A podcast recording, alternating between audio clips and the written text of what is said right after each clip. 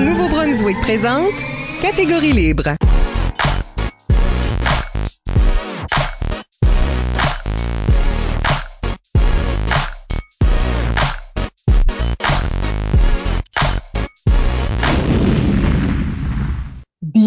À un autre épisode de Catégorie Libre, l'émission qui vise à enregistrer des entretiens avec les improvisateurs et improvisatrices du Nouveau-Brunswick pour faire un survol de leur carrière et de leur démarche artistique, mais aussi débattre les grandes questions qui entourent le jeu de l'improvisation. Au microphone, Isabelle Gauguin et à mes côtés, mon co-animateur, Michel Albert. Bonjour. Catégorie Libre est une production d'improvisation Nouveau-Brunswick que vous pouvez écouter version podcast sur Apple Podcasts ou Spotify ou avec diaporama sur YouTube. Catégorie Libre bénéficie de financement du gouvernement du Canada. Notre invité aujourd'hui est Marc Doiron. Hello! Marc Doiron commence son trajet d'improvisation à Chediac, membre de l'équipe étoile de la polyvalente Louis Robichaud, la première de ses équipes à se qualifier pour le championnat provincial, tournoi auquel elle se rend en demi-finale. Alors, à l'Université de Moncton, il sera joueur étoile à la mi des années 2000, apprécié autant ici que dans les rencontres interprovinciales, et ce, malgré le fait que nos amis québécois ne saisissaient pas toujours le caractère acadien de son langage. Euh, on en parlera pendant l'émission pour ça. Mark a aussi été entraîneur de l'équipe de LJR pendant un certain temps et est un des cofondateurs de la CHIAC, une regrettée ligue civile à Moncton, euh, qui n'a pas survécu son départ du Nouveau-Brunswick, mais qui reste dans nos souvenirs les plus précieux. Marc Doiron, bienvenue à l'émission. Allô, merci de me recevoir. Ben, me recevoir à l'émission. Je suis dans notre province, mais euh, je suis pas chez vous, tristement. Mais on se reçoit. Ouais, c'est ça, on se reçoit. Merci d'être ici. On parlera avec Marc de sa carrière et sa démarche artistique d'abord, et dans la deuxième moitié de l'émission, du premier pilier de l'improvisation, le respect. Et avant d'aller beaucoup plus loin, n'oubliez pas d'utiliser le hashtag ou mot-clic catégorie libre pour réagir à l'émission pendant que vous l'écoutez. Plusieurs d'entre vous ont déjà participé en nous suggérant des questions et nous les utiliserons tout au long de l'émission. Uh oh. Ben, on va commencer avec la, la, la même question qu'on pose à tout le monde un petit peu. Comment ça commence à faire ça de l'impro? Ben, c'est drôle, j'y pensais parce que j'écoutais, j'ai écouté votre balado un peu, puis j'ai pensé, oh, faudrait que je, que j'ai vu mes premiers débuts de l'impro, puis c'est drôle parce que c'était à la bibliothèque de l'école Paris-Gâté-Leblanc, à Barachois. On, euh, c'est comme la dernière, il y avait comme un spectacle de fin d'année. La bibliothécaire qui s'appelait Joanne, je me souviens pas de son dernier nom. Je sais même pas ce qu'elle a encore la bibliothécaire. Euh, j'essaie de figure out ce qu'elle est encore la bibliothécaire. C'est oui. Allô, Madame Joanne. Sinon, allô, Madame Joanne. Pareil. T'as pas besoin encore avoir ta job pour que je te dise allô. Euh, il y avait un spectacle de fin d'année. Puis elle, elle était québécoise, puis elle voulait nous présenter de l'impro. So, je pense qu'elle a, elle nous a montré un vidéo de l'équipe étoile. Je me rappelle, c'était le vidéo d'Essiam qui minatait un chat, puis il y a eu comme une explosion de statique. Je sais pas, j'ai trouvé ça incroyablement drôle. Comme elle nous a donné plein de thèmes, elle nous a expliqué que c'était, c'était comme presque rigué, là. Tu sais, on avait en grade 7, grade 8. Elle voulait faire sûr que ça avait une certaine qualité on a comme préparé les skits. Avant, c'était plutôt du théâtre que de l'impro, mais comme elle avait présenté le thème, elle avait présenté la durée, elle avait présenté la catégorie. Puis euh, essentiellement, c'est ça. On s'est mis dans dessus le stage, dans le gymnase, euh, à regarder le préalable entre comme euh, les classes de musique, puis les classes de danse. Puis on a fait de l'impro planifié. C'était ça comme vraiment. c'était ça mon premier. Je me rappelle même, il y avait un impro le réveil alarme, la sonnerie ou de quoi de même. Puis j'ai embarqué sur l'autobus la journée avant le spectacle, puis moi puis moi, mon ami Maud, on en jasait. Puis on aimait vraiment, vraiment pas ça qu'on avait planifié dans la bibliothèque. So, on a dit, veux-tu le scraper pour on faire whatever qu'on veut? Puis, euh, on a tout planifié l'impro pareil, mais on avait comme scrappé le, plan de Madame Joanne. Je m'excuse, Madame Joanne. Finalement, c'est comme moi qui a fait l'impro tout seul, mais c'était un impro planifié entre nous deux. Puis euh, quand Madame Joanne m'a demandé euh, Ah oh, wow, comment t'as inventé ça? J'ai tout pris le crédit. Oh, Puis euh, Maud était pissé off. C'était vraiment ça. Ouais, ouais je sais, pour vrai, je sais pas, je sais même pas ce qu'on s'en parle après ça, parce que j'étais en huitième Oh, wow. année. C'était la dernière la dernière journée, le spectacle de la dernière journée, puis elle a déménagé au Québec, puis moi j'étais au secondaire. So, oh non! c'est comme la worst affaire que j'ai faite de ma vie. Ta leçon de respect, là. c'est exactement ça. ça va, tu sais, en huitième année, c'est quoi? J'ai gradué en 2006, tu sais, j'ai gradué de la, du, de la petite école en 2001. Ça m'a resté avec moi, là. Ça fait 21 ans, je me rappelle encore que j'ai tout pris le crédit puis je file assez bête qu'elle était PCA. Bien, je peux faire rester. Peut-être que Maud écoute, là. Elle a peut-être vu ton nom popper up, puis elle était comme, oh, Redemption Arc! si, si oui, je m'excuse, Maud, du fond de mon cœur. Peut-être elle Madame Joanne sont des meilleurs amis, c'est un, who knows? À Rage, écoute. Mais la vraie impro en équipe, tout ça, ça, ça va attendre au secondaire, j'imagine? Oui, exactement, en neuvième année. J'essaie, moi, de, de placer ça. Est-ce que euh, je sais que Yves Doucette vous a amené au euh, calife, tout ça. Est-ce que c'est ton premier coach ou il y avait quelqu'un même avant ça? Non, c'est, Yves. Ouais, oh, non. J'ai, j'ai fait cette affaire-là en huitième année. Puis là, j'ai rentré au secondaire. Puis, tu sais, j'avais vraiment aimé ça en huitième année. Puis là, je savais qu'il y avait une équipe d'impro au secondaire parce que ma cousine Nicole avait fait trois ans d'impro avec Yves. Je l'avais, j'avais vu quelques spectacles avec l'équipe de Chiliac. J'ai, tu sais, il y avait comme un carrefour, puis il y avait plein de, tu t'inscrivais au, au début de l'année. Puis je m'approche à la table, puis je me dis ah, you know, je sais pas, je sais pas, tu sais, tu as tout le temps comme de quoi qui dit ah, je veux pas vraiment faire ça. c'est tout le temps de quoi qui, qui m'arrive, comme ça m'arrête. Ah, je veux pas vraiment faire ça, mais quand est-ce que je veux vraiment le faire? Puis euh, Yves était là à la table quand j'arrivais, puis il fait ah comme pas, viens à la réunion, viens à la réunion, essaye-le. Tu t'as rien à perdre, tu t'aimes pas ça, tu peux t'en aller. Puis euh, ça me choquera pas. Puis euh, j'ai jamais décollé. Qu'est-ce que toi tu retiens de ces années-là avec Yves Doucette comme, comme coach? sais, on le connaît comme un joueur d'un certain type, très verbomoteur, etc. Mm-hmm. Mais est-ce qu'il a amené ça à l'équipe ou est-ce que... Il était super, tu sais, l'affaire avec Yves, c'est qu'il était super inclusif. J'ai toujours trouvé qu'il était incroyablement comme, tu sais, on avait un comité, tu sais, la manière que ça marchait, je sais pas si ça marche chez les autres équipes comme ça, mais au secondaire, à LGR, on était comme une vingtaine dans le comité d'impro. On avait des spectacles entre nous autres, puis là, Yves sélectionnait l'équipe étoile. Il y avait comme des, des, basés sur les matchs qu'on avait à LGR durant les dîners puis tout ça. Il choisissait, quoi, c'est huit, six puis deux remplaçants. Puis il a toujours fait sur, sais, il y avait comme un certain feeling de si t'essayais, si, tu, tu vois, tout le monde, tout le monde se sentait inclus. Il y a personne qui, c'est, ça, ça m'amène ça, de nouveau au, au pilier de le respect. Tu sais, c'est comme, je pense que Yves est fort dans le respect, fort dans l'inclusivité, euh, à inclure tout le monde.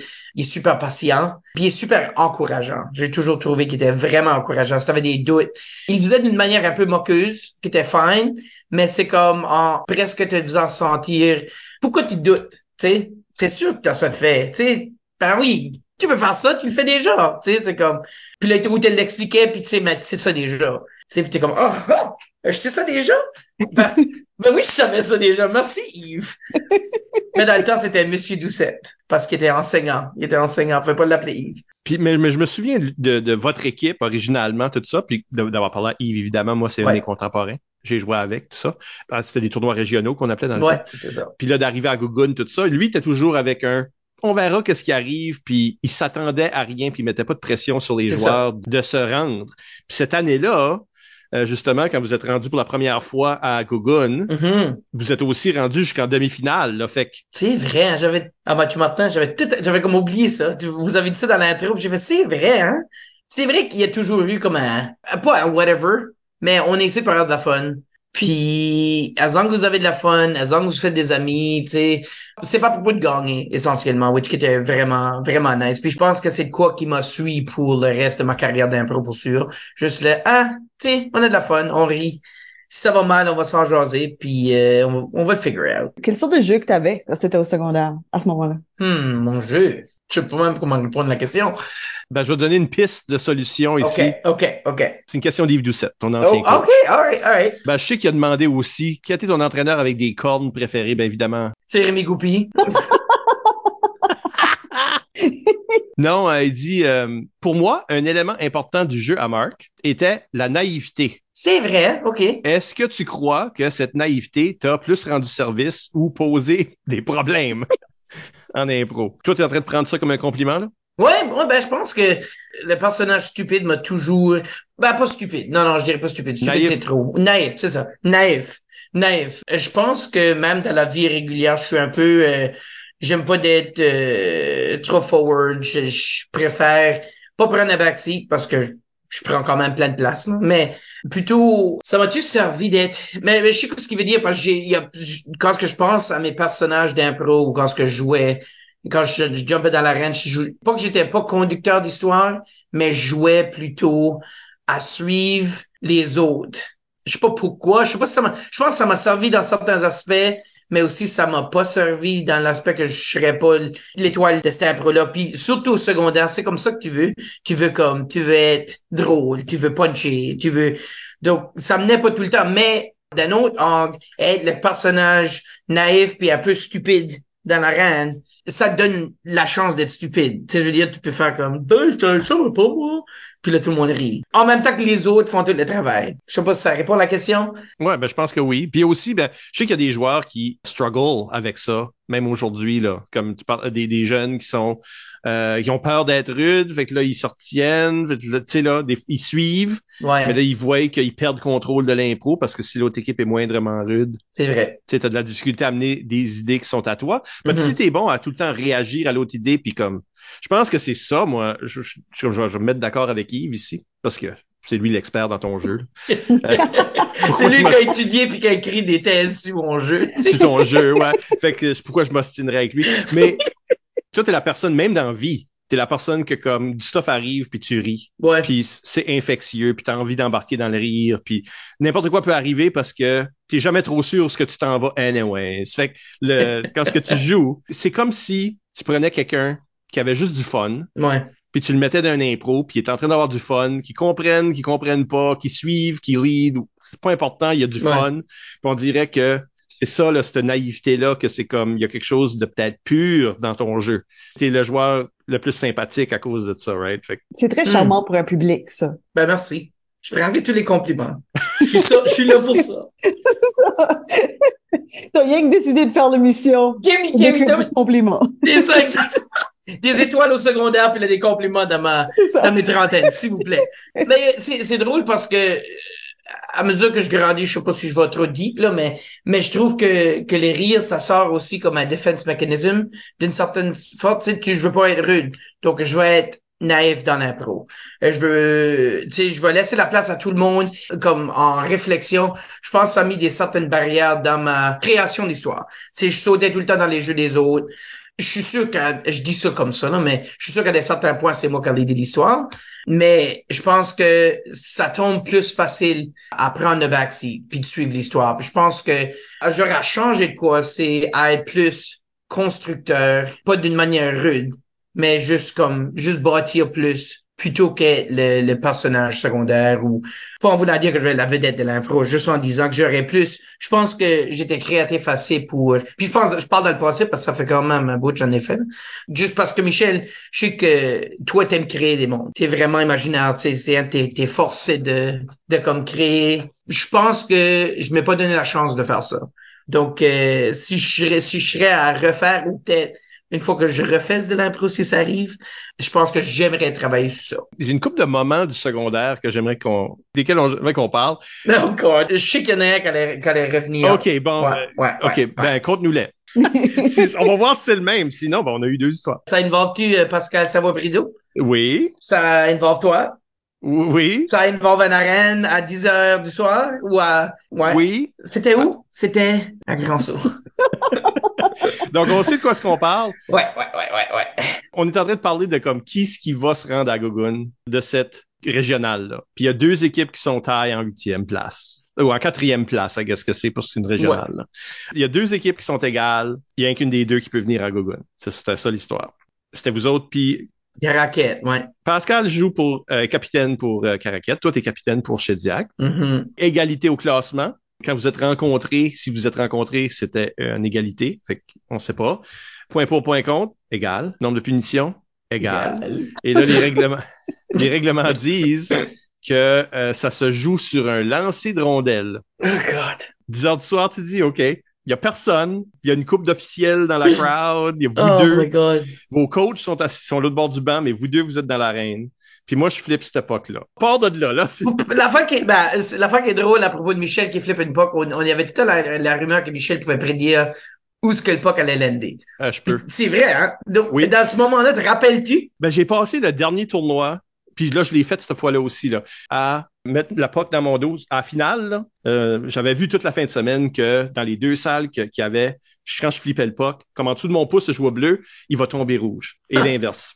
OK? Puis des fois, tu as comme des planchers qui sont plus bouncy, puis ça marche pas. Là. Toute la fin de semaine, la dernière qualif, euh, fait quand vous écoutez ceci, c'est probablement après la gougoune, mais quand on en parle, c'est euh, la qualif qui était le dernier tournoi. Ça marchait, ce truc-là. Si je voulais pas que ça arrive, fallait que je la lance drôle, puis là, quand elle lance drôle, elle roule, puis elle marche. fait que là, à la finale, je la mettais derrière de mon dos, je la tournais, sans regarder, je la flippais. Ou elle était tournée dans mon dos, puis quand je la sortais, ben, je voyais rouge, je sais que ça va être bleu, mais j'ai pas fait exprès, là. Ça, ça a été flippé dans mon dos.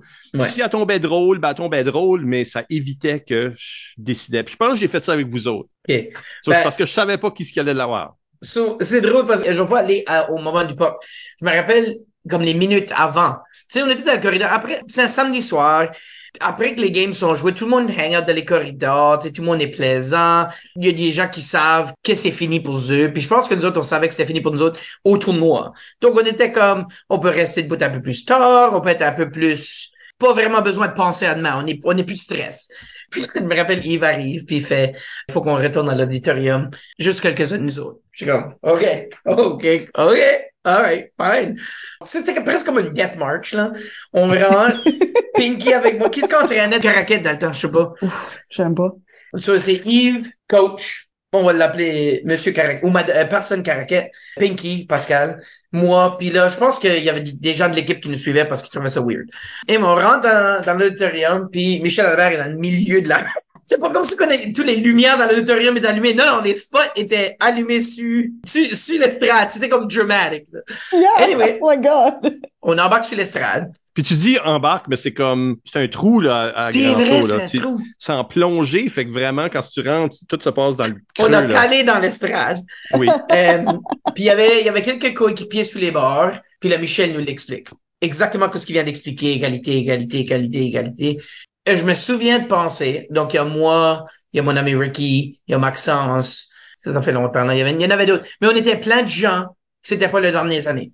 Puis j'ai presque même dit, OK, attends, Pascal gradue. Il y avait comme cinq joueurs dans l'équipe de Caracat qui graduaient. Ça m'a comme frappé, j'ai gardé l'équipe. Je dis ça m'a frappé, mais tu sais, je garde ça rétroactivement. Je fais un retour, c'est un événement. Donc j'ai peut-être pensé après, mais je me souviens de penser, on peut juste le give. On devrait juste le give up parce que c'est leurs dernières années. Laissez-la dans la gogo. Nous autres, on sera de retour l'année d'après. Mais j'ai fait ça. Non, non, j'ai pas fait ça. J'ai laissé la POC faire le choix. Puis honnêtement, c'est la plus longue flip de POC que j'ai ever vue de ma vie. De ma vie. Slow motion. Oui, mais aussi, c'était l'interprétation de la POC qui, qui était tard à venir. Parce que ça a tombé sur la couleur de, de, de LGR, De chez Diac, ouais. whatever que c'était. Sûrement, c'était bleu pour Caraquette, puis parce que le Diachilion est habillé en bleu, puis Ouais. rouge pour vous autres. Elle tombe rouge. Puis là, d'habitude, tu dis, ben, la veux-tu ou la prends-tu ou la donnes-tu, comme ça. C'est vrai. Fait que là, c'est pas ça, là. Là, c'est pas ça. Fait que je sais pas quoi dire. Puis je suis juste en train de regarder cette rondelle-là. Elle est à terre, puis je la regarde. Puis là, j'ai Doyle. C'est pour ça que je me Ah. souviens de Doyle. Doyle est en haut, de, en haut, en haut, là, du pit. Ben, il dit, Mike, qu'est-ce que ça veut dire? puis, puis je me souviens même mon ton de voix. Ça veut dire que chez Diac va à Gogun. Puis je l'ai vraiment dit comme, ben, Ben, c'est ça qui est ça. Tu sais, c'était un peu ça mon ton de voix, là. tu peux pas célébrer. Ben, je pouvais pas être happy. Je peux Non, pas c'est ça. Hein? Puis ni moi, ni moi, je peux pas célébrer, même si j'y vais. Tu sais, c'est la fin de la carrière secondaire à la majorité de l'équipe à côté. Tu sais, c'est comme, ah, frig.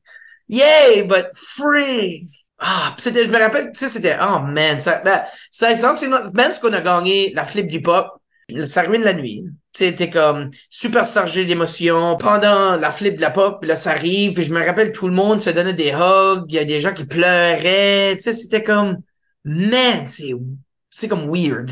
Ça aurait été ma troisième régionale, puis c'était juste comme, tu sais, je, je raconte l'histoire en tant qu'adulte à des amis, tu sais, que, sais, je parle d'un pro, puis là, je, tu sais, euh, je parle de la flip de la pop, puis comment, pas que c'était injuste, mais comment c'était comme, c'était pas fair que c'est c'est de même ça arrivait, tu sais. C'est juste, ben, ah, ouais, c'est pas que c'est injuste, c'est pas fair. Ça va faire, c'est juste différentes langues. Euh, c'est c'est pas juste. Je sais pas, je trouve qu'il y a comme un, un jeu de chance. Puis tu sais, tout le monde a joué aussi, aussi dur.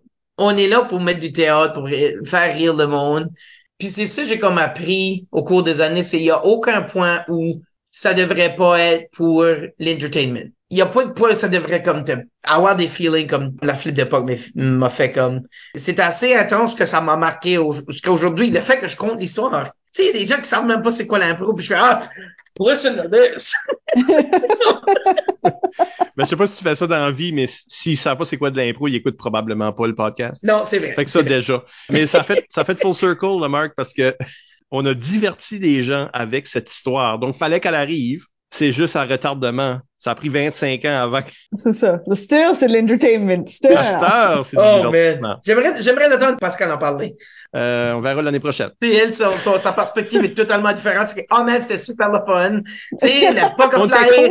Ouais, c'est- whatever, j'ai pas dans la gougoune. Non, j'ai, So what? j'en ai déjà parlé avec Pascal dans le passé, puis je pense, je pense pas que son opinion, c'est c'était le fun. Non, non. Non. Ouf. Une autre chose qui est arrivée pendant que tu étais au secondaire, puis ça arrivait la même chose à Isabelle, c'est-à-dire que la Ligue d'improvisation acadienne Mhm. a offert des ateliers, Ah ouais. des formations avec, ben, ben, en tout cas, c'était normalement des joueurs de la LIA qui donnaient les ateliers, puis toi, I- Isabelle, ont les deux participé, comme Mhm. vraiment vous étiez dans la même cohorte de, C'est vrai. à la fin de ces ateliers-là, vous avez joué un match avec la LIA, dans la même salle que la LIA, etc. Comment est-ce que, est-ce que tu te souviens de cette expérience? Absolument, absolument. Je me rappelle, ben, il y avait Isabelle, il y avait Julie, il y avait euh, euh, moi, mon ami Ricky, je pense que Conrad, mon frère, les a passés. Euh, il y avait même Pierre-Alexandre. Tu sais, c'était tout des... l'affaire qui était vraiment intéressante, c'est que durant le, le- le secondaire, tu- je trouve pas mal que tu es dans ton équipe. Tu joues avec les autres, mais tu es dans ton équipe. Je sais pas si c'est encore de même, là, mais t'es vraiment... Il y a pas vraiment d'esprit de, de collaboration en dehors du spectacle. Tu sais, on était des joueurs de Dieppe, on était des joueurs de Chiliac, mais surtout du Sud-Est, qui étaient tous mis dans une salle. Je pense qu'on était une dizaine, probablement, Isabelle. Normalement, c'est de quoi de même. Ouais, puis, tu sais, c'était comme la première fois qu'on apprenait ensemble, qui était vraiment... Moi, je, je- tu sais, je me rappelle encore des, des tu sais, euh, Sam Chiasson nous avait donné des, des, un atelier sur la répétition, puis je sais pas, ça m'a, je l'ai retenu, je l'ai retenu. Euh, Bass nous avait donné un atelier sur euh, le physique, puis le placement. Le fait que je me rappelle encore de ça, ça veut dire, un, j'écoutais, qui est rare, euh, mais deux, que c'est sûr que ça m'a influencé parce que je l'ai retenu je pense que mon jeu est certainement mieux à, à cause de ces ateliers-là. Puis tu sais, euh, c'était c'était cool de. Je les connaissais, ces joueurs de la LIA là, mais j'étais pas vraiment. Je pense que c'était comme genre dixième année, ça c'était ou en neuvième année même, je suis pas sûr.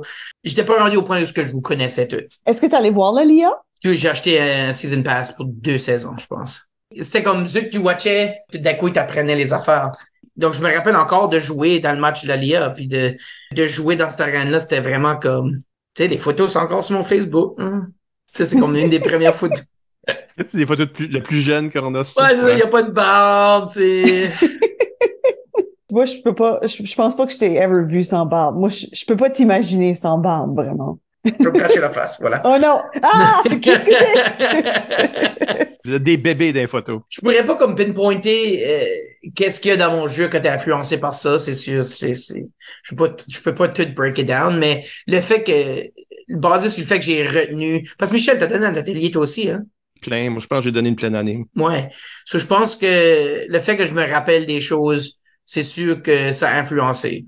Parce que si tu retiens de quoi, ça veut sûrement dire que tu l'as soit consciemment ou inconsciemment, tu l'as intégré dans ton jeu. Euh, t'as- T'as-tu Yves Doucette constamment pendant tout ton temps ou il y a eu d'autres mondes? Hein? Parce que j'ai des photos de comme Caroline McNally qui vous coach. puis- Oh, man, on était assez triste quand ce que l'Odyssée a ouvert puis Yves nous a annoncé qu'il décollait. Ah, c'est ça qui est arrivé. En dixième année, je pense qu'on a fait, on a fait la deuxième année d'impro puis il a décollé. Puis là, il a pas juste décollé, là, il nous a comme tout emmené dans la classe. Puis il y avait même, actually, après la première, ma première année d'impro, ce qu'on a fait la, on s'est rendu à la Gougoune de Ré, il a retiré les cornes. Il a décidé qu'il voulait plus faire les cornes. Il dit, je pense que c'est un autre niveau de, c'est vrai, c'est un autre niveau de son, on est juste là pour de la fun. Parce que je pense que ça avait venu si tant un, un, un, un rituel que c'est comme une béquille. C'est ce qu'on ne faisait pas, on allait perdre. Si Ah. qu'on, tu sais, oh, on n'a pas mis les cornes. Oh, qui est-ce qu'on lève les cornes? So, je pense qu'un jour, il a juste cité, on va plus faire les cornes. J'ai retiré les cornes parce que ça devient de quoi que c'est trop. Ben, des fois, le stuff peut devenir une superstition plus qu'une... C'est ça, exactement, exactement. Puis je pense que c'est c'est beaucoup mieux de juste pas faire ça. Je suis totalement d'accord avec lui. Je sais que ça nous a comme choqué quand ce qu'il a dit, ah, je fais plus les cornes. On, on va tout perdre. euh, Ah, je serai plus votre coach. ouais. Peace. Odyssey for life. Ouais, il, nous a mis, il nous a tout allé dans sa classe de physique. Il nous a dit qu'il laissait, que ça allait être sa dernière année. Puis c'était quand même nice parce que c'était sa dernière année, mais c'était aussi la régionale état Donc on a vraiment eu la chance. On ne savait pas encore. Je pense qu'il nous a dit après qu'on avait, après la gogoune était finie, euh, après qu'on avait tout fait l'année avec lui. Mais on a vraiment eu la chance de totalement, que, tu organiser un tournoi avec lui, puis tout ça. Mais man, man, on était triste. Tu sais, hein, il était, il était si influent, il était super, il nous aidait tout le temps. Puis tu sais, il, a- il a pas arrêté, mais il était pas là. Tu sais, on arrêtait tout le temps de le voir, peu importe si on avait des classes avec lui, peu importe ce qu'on allait. C'est comme un, un, un, un ami enseignant. Mentor, on dirait même. Tu sais, c'est comme. Donc personnellement, ça m'a comme, ça m'a, j'étais vraiment triste quand il a décollé. Puis là, après ça, je pense qu'on a eu Rémi comme venu après, hein. Ah oui, Goupy vous a euh, coaché. Puis nous a- mais on n'a jamais eu de coach constant. On a eu Caroline, puis on a eu Rémi en comme trade. Caroline a fait une gogoune, puis elle remplaçait juste. Elle a remplacé Goupy, ça fait du bon oui, ouais, ouais, ouais. Puis après, elle a continué parce qu'elle a coaché euh, Amélie Montour, puis René Leblanc, puis du monde qui a vrai. suivi. Toi, comme elle t'a pogné à la fin, là. Ouais, je pense que oui. Je pense que Rémi travaillait sur sa, il finissait son bac ou sa maîtrise. Donc, il Hmm. pouvait pas, il était comme en en pleine écriture de thèse ou quelque chose comme ça. Whatever que le monde en économie fait, là. Ouais, il comptait des scènes. puis, euh, so, il pouvait pas faire le dernier, mais Caroline a comme step in. Puis, euh, puis je pense que Caroline, puis je sais pas s'ils vont être en, euh, ils vont agree avec moi, mais je pense que Caroline puis Gopi ont comme les mêmes styles de coach, le même, tu sais, vibe, tu sais, sympathique, comme super gentil, super. On a vraiment été chanceux avec les coachs. Je pense qu'on a été, on a eu des gens qui étaient vraiment euh, acceptants de tout le monde. Whether or not il était, il- c'était une belle façade. Scraper ça. On peut-tu scraper ça? Ça, j'ai pas aimé Non, je pense que c'est bon. Mais, euh, mais non, mais c'est- tout- éventuellement, tu vas aussi coacher cette équipe-là. hein. Ah, puis ça, il y a du, il y a du, il y a du baggage avec ça. Je sais pas si vous êtes, je sais pas si vous êtes au courant. Parce que une fois qu'Yves a décollé, le gros problème, c'est qu'il y a personne qui voulait prendre le comité d'impro.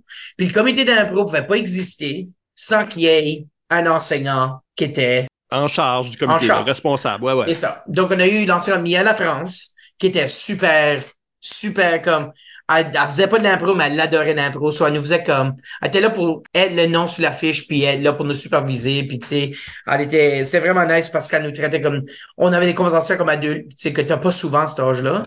Donc, elle nous laissait vraiment en charge du comité, à long que tout passait par elle, tu sais, qui était vraiment nice. Puis, Mia, elle a resté là. Elle a fait mes deux dernières années, Mia la France. Je sais même pas si elle est encore à LGR. Une fois que j'ai décollé, elle, elle a changé d'école, je pense, ou elle faisait plus le comité. Puis, en ma première année d'université, à la LICUM, j'ai commencé à coacher chez. Puis, je pense que Mia fait une dernière année là. Je pense qu'elle a fait trois ans, ça excuse. Elle a fait mon, ma onzième année, ma douzième année. Puis là, elle a fait, elle, a- elle est encore la chef du comité d'impro à LGR dans ma première année à l'université. L'année que j'ai coaché chez. Puis, oh man, coacher, c'est assez de la fun. C'est surtout, c'est nice, c'est nice de commencer à coacher. Il y a deux niveaux. So, j'ai commencé à l'université en enseignement. J'ai réalisé que je voulais pas continuer en enseignement en coachant. Faut que je deal avec ces jeunes-là à longueur de journée. Je dois être honnête. Mais j'ai vraiment, vraiment enjoyé coacher parce que j'ai rentré, tu sais, quand j'ai rentré, il y avait encore plein de jeunes qui étaient là dans mon année. Tu sais, quand, je- quand j'ai gradué du secondaire, on était comme, on était, comme je disais à la flip de, de POC à tantôt, on était 4-5 personnes qui étaient en, en 11e année, 12e année, puis là, l'équipe étoile s'est comme vidée. So, j'ai comme rentré comme coach à Chiliac. Tu sais, mon frère était là. Euh, il y avait plein de jeunes qui étaient dans le comité d'impro LGA, qui n'avaient pas vraiment participé à des tournois régionales. Donc, c'était comme une blank slate. Puis, tu sais, je rentrais, je retournais pour, tu sais, les guider un peu, qui était vraiment nice. Sur la première année, ça a vraiment bien été. Le Mia, à l'école, où elle a laissé faire du, euh, du comité d'impro. Puis là, il y a un autre enseignant qui a pris la charge. Je me rappelle pas de son nom. Elle m'a kické out. Oh! Elle m'a Ok. piqué. Elle a dit Marc peut plus, Marc a une mauvaise influence sur l'équipe, il peut plus coacher. Étais-tu une mauvaise influence sur l'équipe? Je pense pas. Je pense pas. Je sais pas. J'ai juste, tu sais, j'ai, j'ai fait la match, un gros chunk de l'année. Puis là, j'ai choisi l'équipe étoile. Puis il y a eu beaucoup de, je sais pas si je l'ai mal fait. Comme je vais pas dire que je suis semblant, mais il y a eu beaucoup, beaucoup, beaucoup de resentment. Il y avait plein de monde qui était pissé off. Puis ceux qui avaient pas fait l'équipe, oh man, il y a des gens qui ont quitté. C'était comme de quoi que j'avais jamais vu. Ça, ça c'était comme, j'en parlais à mon frère, puis mon frère était comme, oh man, tout le monde, euh, il y a plein de gens qui t'aiment pas. C'est comme, moi, je lui ai dit, c'était ça le processus, je sais pas si, Yves, Yves, t'es où? T'es où? Je t'ai besoin. C'est tough parce que t'as presque leur âge. C'est ça. Je pense que c'était ça aussi. Tu sais, j'ai quoi, j'ai 18 ans, même pas 19 ans encore, puis eux, ils ont 16 ans. C'est pas une grosse. Puis c'est des gens que j'ai joué avec. Puis là, tout d'un coup, c'est moi qui faisais les décisions. C'est moi qui a piqué les 8 d'un comité de 10. Puis je pense que à cause que des gens comptaient, comptaient blessés, puis je comprends, ça fait mal de pas être choisi. Ça te fait sentir comme si, étant la personne qui se faisait tout le temps piquer dernier au sport, sais le feeling de Yeah. pas se faire choisir. So, je peux comprendre qu'il y avait comme euh, du baggage, puis puis je pense que l'enseignante a fait comme moi, il a rentré ici, on se connaissait pas, il a rentré ici, il a comme bullié ses enfants ici, il a choisi ses huit favoris, puis elle m'a kické. C'est elle qui a pris la, co- la coacher l'équipe. Je sais pas si vous vous rappelez, il y avait un enseignant dans ces années-là qui avait, dans cette année-là qui avait coaché l'équipe. Ouais, moi, je me rappelle. Puis moi, j'étais dans la foule. Tu sais, je pense que j'étais juge de salle. C'était weird. C'était juste weird. Tu sais, c'est bien beau dire. Une mauvaise influence, non. Peut-être que j'ai, j'ai, j'ai fait trop de jeunes tristes qui me fait vraiment sad. Tu sais, qui, qui me met quand même sad à penser. Je souhaite que, qu'ils m'en veulent pas aujourd'hui parce que je pense pas que j'ai fait rien de mal. J'ai choisi une équipe étoile. Je sais pas si j'y étais de la bonne manière. J'ai fait des tryouts qui étaient peut-être pas la meilleure des affaires à faire pour des, Nous autres aussi, on a choisi des équipes étoiles, puis il y a du monde qui était pas content. Là. non, c'est ça. Ça fait partie. C'est ça. Aussitôt que tu coupes des gens, ça vient Ouais. avec le territoire. Là. Toi étant plus jeune aussi, tu sais, là, t'as C'est moins, t'as moins comme une figure d'autorité vraiment ancrée. so. J'avais poussé ma barbe. C'est vrai? tu croirais que la barbe serait un offre? right, right. Étant quelqu'un qui veut vraiment que tout le monde l'aime tout le temps, peu Mm. importe la situation, puis ça vient avec du bon, puis ça vient avec du mauvais. Euh, ça m'a vraiment brisé le cœur que, ah, tu sais, en premier lieu, qu'il y avait plein de jeunes qui étaient super tristes. Puis j'étais comme assez de, tu sais, essayer de les réconforter, mais là, il était plus aux pratiques. Puis là, tout d'un coup, le, l'enseignant fait, non, excuse-moi, bye bye. C'est comme, oh, wow, wow, ok. On a une question de la présente entraîneur de LGR, Amélie Montour. Elle demande si tu as déjà pensé à revenir faire du coaching. Comme si tu avais cette opportunité-là, comme là, tu vis dans la région d'Halifax. Ouais. Euh, Il y a des équipes à Halifax, il y a des jeunes qui jouent. Si tu avais l'occasion, si tu avais l'opportunité, est-ce que c'est quelque chose que tu aimerais refaire? Je pense que oui, ouais. Je pense que ça serait le fun. J'appelle mes contacts à.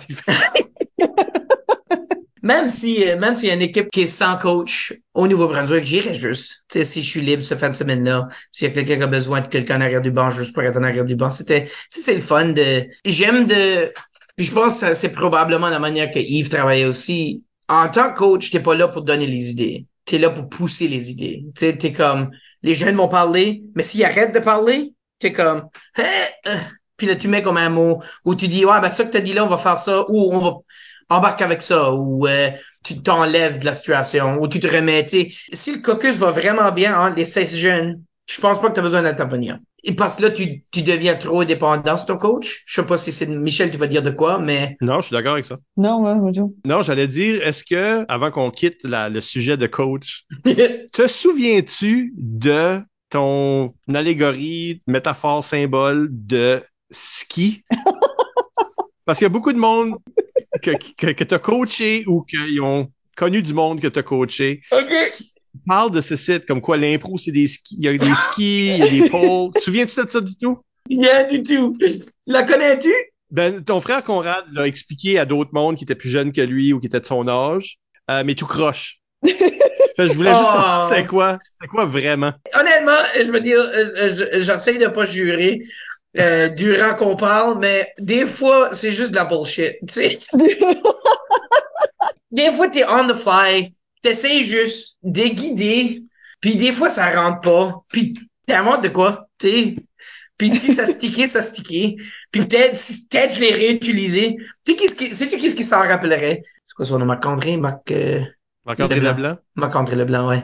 Je pense que Marc- si, si il y a eu un, un allégorie, t'appelais ça une allégorie, c'est ça? Ben, c'est- la neige, c'est l'impro, puis le- les, tu dis ça, puis je me souviens, de, de faire le geste. de, de faire, d'être, sur l'estrade à Chiliac, l'auditorium, puis faire, tu sais, les deux pôles de ski. Faut que tu fasses avancer l'impro. Je sais pas. Je sais pas. OK. Ben, J'aimerais, être assis ici pour ouvrir un livre, tu sais, mes notes de 2007. ah, le ski!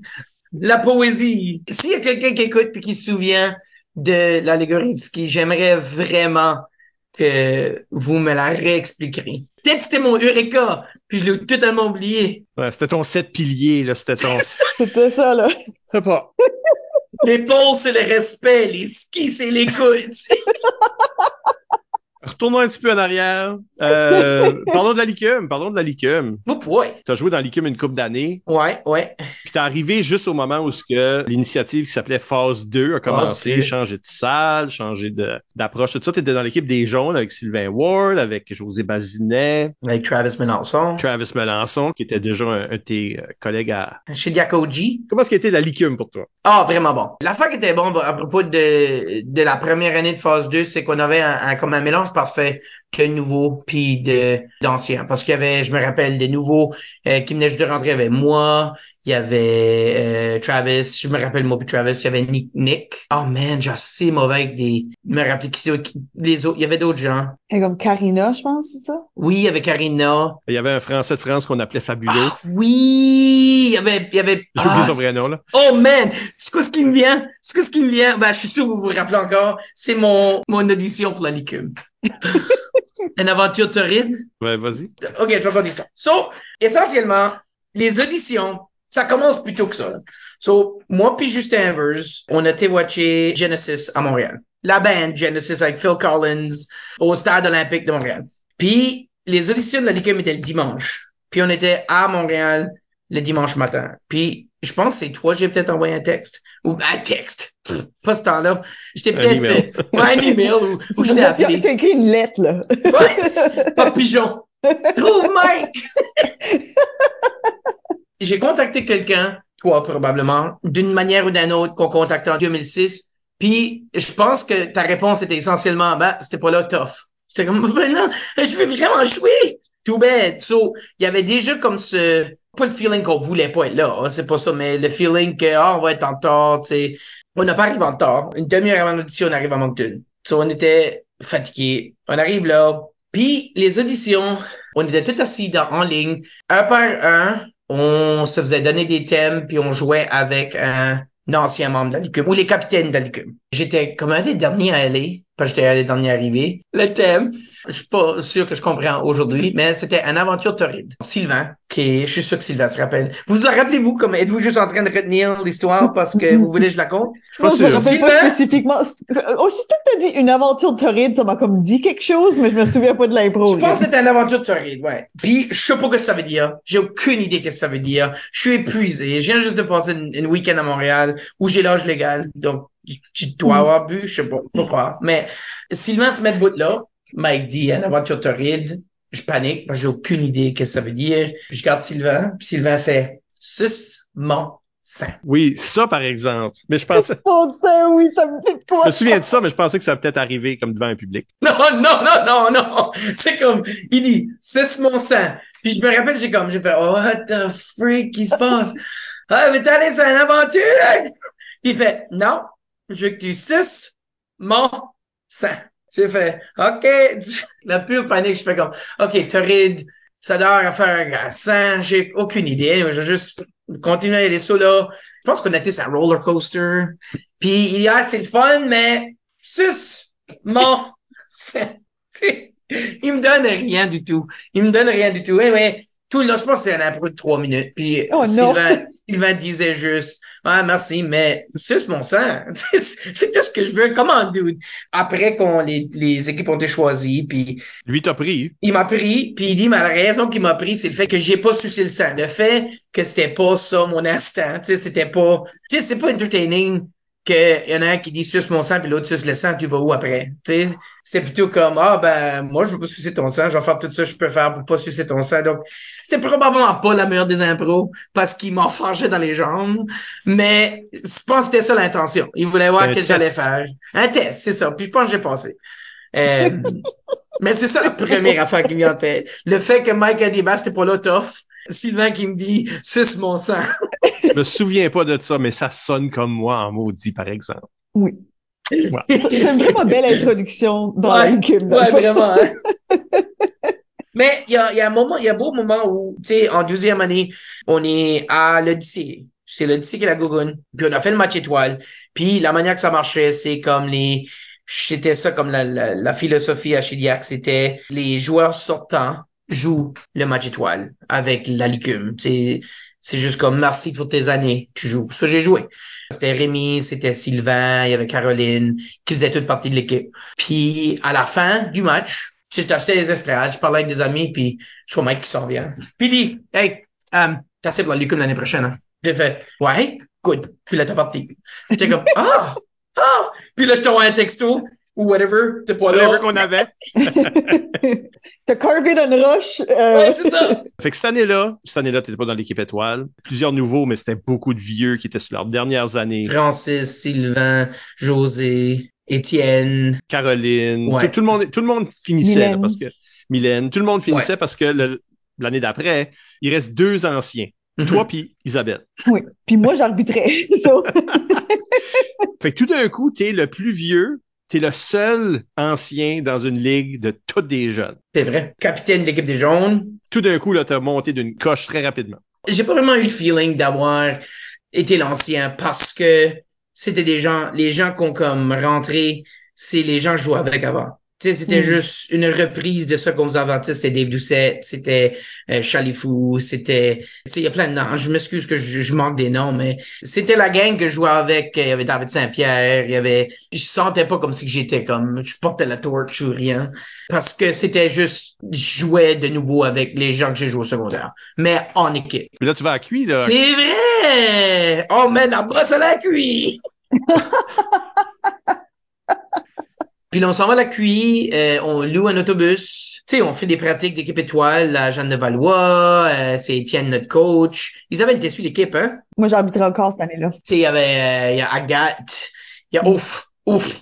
Moi puis Agathe, euh, le, le lang- la langage, le langage, ça marchait pas très bien. Mais, mais Étienne nous a comme forcé à se, tu sais, nous lancer ensemble. On faisait des impros. Puis là, il nous demandait qu'est-ce qu'on avait compris un de l'autre. Ça marchait pas, mais je pense qu'on a trouvé une belle, euh, une belle symétrie. C'est un bon test pour vous autres, ça, parce que, surtout toi, parce que t'allais aller jouer au Québec à la Coupe universitaire. Puis là, les gens ont pas l'oreille pour le chiac, là. Ouais, la, la, la grosse accent du Barachois. Je pense que ça a marché dans ma faveur, honnêtement. Je pense qu'ils ont comme, ils ont comme fully divé dans mon accent. Tu sais, on comprend pas, mais il est cute, tu sais. ben, on avait justement, on a beaucoup de questions, justement. On a beaucoup Yeah. de monde intéressé par rapport à, à ton accent puis comment ça flyait au Québec. Euh, on a, on a une question d'Isabelle Godin qui dit, parle-nous de tes succès au Québec. Comment ton accent et ta personnalité sympathique a charmé ou déboussolé tellement de gens. Tu le voyais-tu d'en face du monde que tu jouais avec? euh, Ouais, je pense que oui. Je crois que oui. Je crois que fucker, oui. Ouais, je crois que oui. Mais je me rappelle, il y en a, il y a, il y a, il y a un impro, première game, Étienne m'a regardé puis il dit, ah, il dit, tu parles comme tu parles. Il dit, ça va te ralentir si tu essaies de trop changer ce que tu dis. Puis honnêtement, je vais dire, euh, rendu à ce point-ci dans ma vie, euh, je parle comme que je parle, puis c'est de même que je parle. Tu sais, il y a rien, il y a personne qui parle mal, tu parles comme tu parles, puis s'il y a de l'incompréhension, euh, vous allez, tu sais, faites-les runner. Euh, je suis vraiment fier de la manière que je parle, puis euh, il y a rien de gênant dans ça. Mais au Québec, à la QI, tu sais, Étienne me dit, Marc, tu parles comme tu parles. Do your thing. So, je suis sûr qu'il n'y a pas dit do your thing, mais dans ma tête, ça disait do your thing. So, on embarque, puis c'est une improvisation. Je pense qu'on commence avec un, qu'est-ce que ça s'appelait, euh, en continu ou, euh, tu sais, eux, ils arrêtent leur impro. Poursuite? Poursuite, merci, merci. C'est deux personnes de la Floride qui sont placées au Nunavut. Anyway, l'impro avance. Puis nous autres, ils, arrêtent l'impro, puis on décide qu'on va pas jouer les Québécois, on va jouer les Inuits qui ont été placés à Miami. Je me rappelle que j'ai dit, euh, je vais me harpooner un dauphin. Puis la foule a comme réagi fortement à harpooner un dauphin. C'est comme à ce moment-là que j'ai réalisé, we're gonna figure it out. Si je dis, euh, je vais parker mon car dans la driveway, au moins ils comprennent le là, tu sais? Mais aussi, il y a un geste puis un contexte, là. Exactement. Il y a quelqu'un en train de faire des sons de dauphin, là, puis harpoon puis harpon, c'est semblable. C'est vrai, comme, c'est le vrai. geste C'est est là, là. Mais c'était comme à ce moment-là que j'ai réalisé, ah, Marc, juste dis ce que tu, tu sais, tu peux faire un effort, mais, mais force-toi pas à comme perdre ton flot de créativité à cause tu, tu peux pas trouver le mot anglais pour headphone. Tu sais, dis headphone, c'est fine. Y a personne qui va t'en vouloir à cause tu dis headphone. Tu parles pas totalement en anglais, t'as, t'as, t'as dialecte français. Tu peux te pousser un peu, mais faut pas que tu, un, il y a deux niveaux. So, un, c'est un jeu, puis tu veux que le monde comprenne parce que tu veux entertainer la foule, puis tu veux que l'histoire s'avance. Donc, faut, à un certain niveau, faut que tu te pousses sans que tu trébuches sur tes mots. Mais aussi, faut pas que tu, une affaire que j'ai réalisé à ce tournoi-là, c'est faut pas que je l'utilise comme une béquille, que c'est drôle. Tu sais, je vais pas, euh, je vais pas transformer des mots à cause de mon accent. Tu sais, je vais pas dire harpooner à cause que je sais que c'est, sais que c'est un harpoint, puis je dis, je vais m'harpoiner, ça, ça serait ça, le verbe?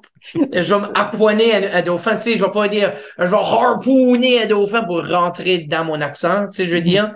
Tu veux pas dire un stéréotype de toi-même, là. Ouais, exactement, exactement. Je crois que d'un certain moment, tu peux, tu sais, si, si t'as, si t'as ça, fais-le, mais je pense que tu, ça peut pas devenir la base de chaque personnage que tu fais. Donc, dans les deux niveaux, euh, utilise-les, oui, laisse-les pas venir ta béquille, mais laisse pas ton accent puis ta parlure, euh, mets ça avec ton flow créatif. Un autre des, des exemples de ces genres d'affaires-là que je pense tout le temps à, même à ce jour.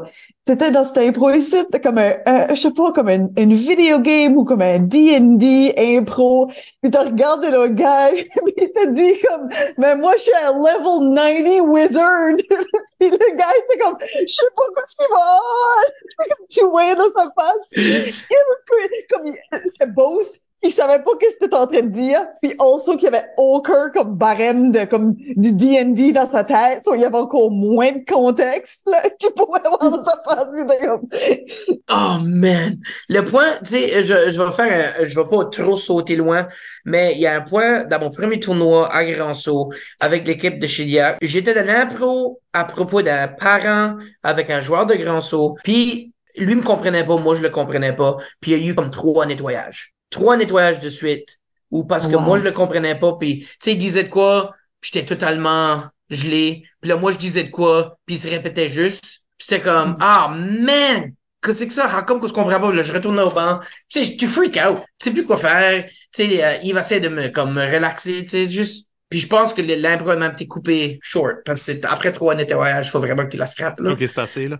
Ben, parce qu'il y a une question à Pascal Savoie-Brideau, que c'est le même que je suis en train d'interpréter, qui est un peu comme rapport. Qu'elle dit, OK, tu viens de Cap-Pelé, Grand Barachois, tu as le typique de l'accent, euh, on sait ça. OK. Fait que, elle est curieuse de savoir si, dans des compétitions hors Nouveau-Brunswick, mais peut-être au Nouveau-Brunswick, elle dit, tu as eu à dealer avec du monde qui ont fait des jokes linguistiques inappropriés dans l'arène. Ben, je sais pas, peut-être qu'il y a une histoire que je sais pas, là. Mais je pense que qu'est-ce qu'elle essaie de dire, c'est qu'il y a du monde qui, soit que eux autres essayent d'être tout d'un coup la sagouine, là, comme ils essayent de transformer leur langage, puis là, c'est un vol culturel, là, comme ça marche Ouais. pas quand ça sort. Ou est-ce que se moquer de ton accent, puis ça, ça aurait pu arriver au Nouveau-Brunswick aussi, là, parce que tu vois, dans ton histoire, on est au Nouveau-Brunswick. Ouais. Puis si oui, ben, comment tu as navigué ces situations? Comment est-ce que tu deal avec ça? Je pense qu'on retourne à la première question d'Yves. Il y a rien qui me marque, tu sais, tu dis ça, mais il y a rien qui me marque vraiment où je me suis comme je me sentais offusqué ou rien à propos de mon accent. Mais je pense qu'à cause que je suis, j'ai toujours été comme un peu le personnage naïf, je pense que j'aurais rentré dedans. Tu sais, s'il y a quelqu'un qui se moquait de mon accent, j'aurais fait comme, ok, ben, moi, tout, je peux me moquer de mon accent, ça va pas me blesser. Tu sais, ce qu'on ici pour avoir du fun, euh, on va jouer dans les stéréotypes, mais faut que tu saches que moi, je connais mieux mes stéréotypes que toi. Tu sais, c'est moi, tu me donnes l'avantage, dummy, tu sais. Ça, c'est extrêmement sûr. vrai. Oh, ben moi, j'ai du humour! Puis là, tout d'un coup, c'est comme, oh non, il y a du humour, c'est quoi ça? C'est, Wow, ça, c'est tellement un bon hack. voici à l'impro, c'est un plateau d'or, moque-toi de toi-même. Tu sais, c'est comme, c'est facile de se moquer de toi-même. Tu sais, c'est comme, Ouais. I made an art out of it. J'avais jamais pensé à ça, puis c'est excellent. Ça m'a aidé à, à- à battre des bullies. Tu sais, ils se moquent de moi, je me moque back. C'est pas le fun. J'ai jamais été le fun à bully à cause de ça. Parlons de la Chiac, Oh, man, la chiac. hein, parce Ouais. que ça, c'est une ligue qui a duré deux ans. C'est vrai, ça a duré deux ans, hein? Oui, oui, Vas-y. oui, deux ans. Contexte, deux ans. On jouait à, au troisième étage de euh, Aberdeen. Ouais. Oh, back in the day, qu'il n'y avait pas de, de air conditioning. Ça fait depuis la chiac que j'y ai pas été. C'est comme super rénové, hein? Ouais, ouais, Oui. on joue là souvent. Creux de l'été. Oh, man. On rouvrait toutes les vitres, puis C'est toi puis Justin Evers ouais. qui ont comme parti ça. Ben, la Liga n'existait plus. On voulait juste jouer de l'impro dans l'été. Tu sais, il y avait pas d'impro, il y avait pas de ligue, c'était comme tu joues à l'université, tu taillais les tours secondaires, puis l'année est finie, puis t'as, t'as comme trois mois de, de rien. So, on a décidé qu'on allait figure out une ligue. On a comme, la liste existe encore? Oui. J'avais comme dablé dans ça parce que j'étais comme, moi, puis Pierre-Alexandre, puis je pense Isabelle, on était tous un peu dans les beginnings de la liste. So, j'avais comme mis mon orteil dans l'eau, ça se dit en français, je sais pas. Anyway, j'ai comme dablé dans ça. J'ai comme dablé dans des formations de ligue, là, moi puis Justin. Puis on a décidé, hey, how about qu'on commence ça? Il n'y a pas vraiment eu trop de planification initialement. Tu sais, j'ai parlé à, j'ai envoyé un message à Patrick Gardy, j'ai dit, hey, peux-tu me designer des jerseys? Euh, on n'avait pas de trophée, so, euh, la baratte. La Euh, baratte. je vais, je vais retourner à la baratte. Ouais, la, la C'est un des baratte. meilleurs trophées. Tu l'as? Je l'ai, c'est, c'est- je l'ai chez nous, oui. No way! Yeah! Oh, cool! J'irai la chercher tantôt pour prendre des photos. S'il vous plaît, s'il vous plaît.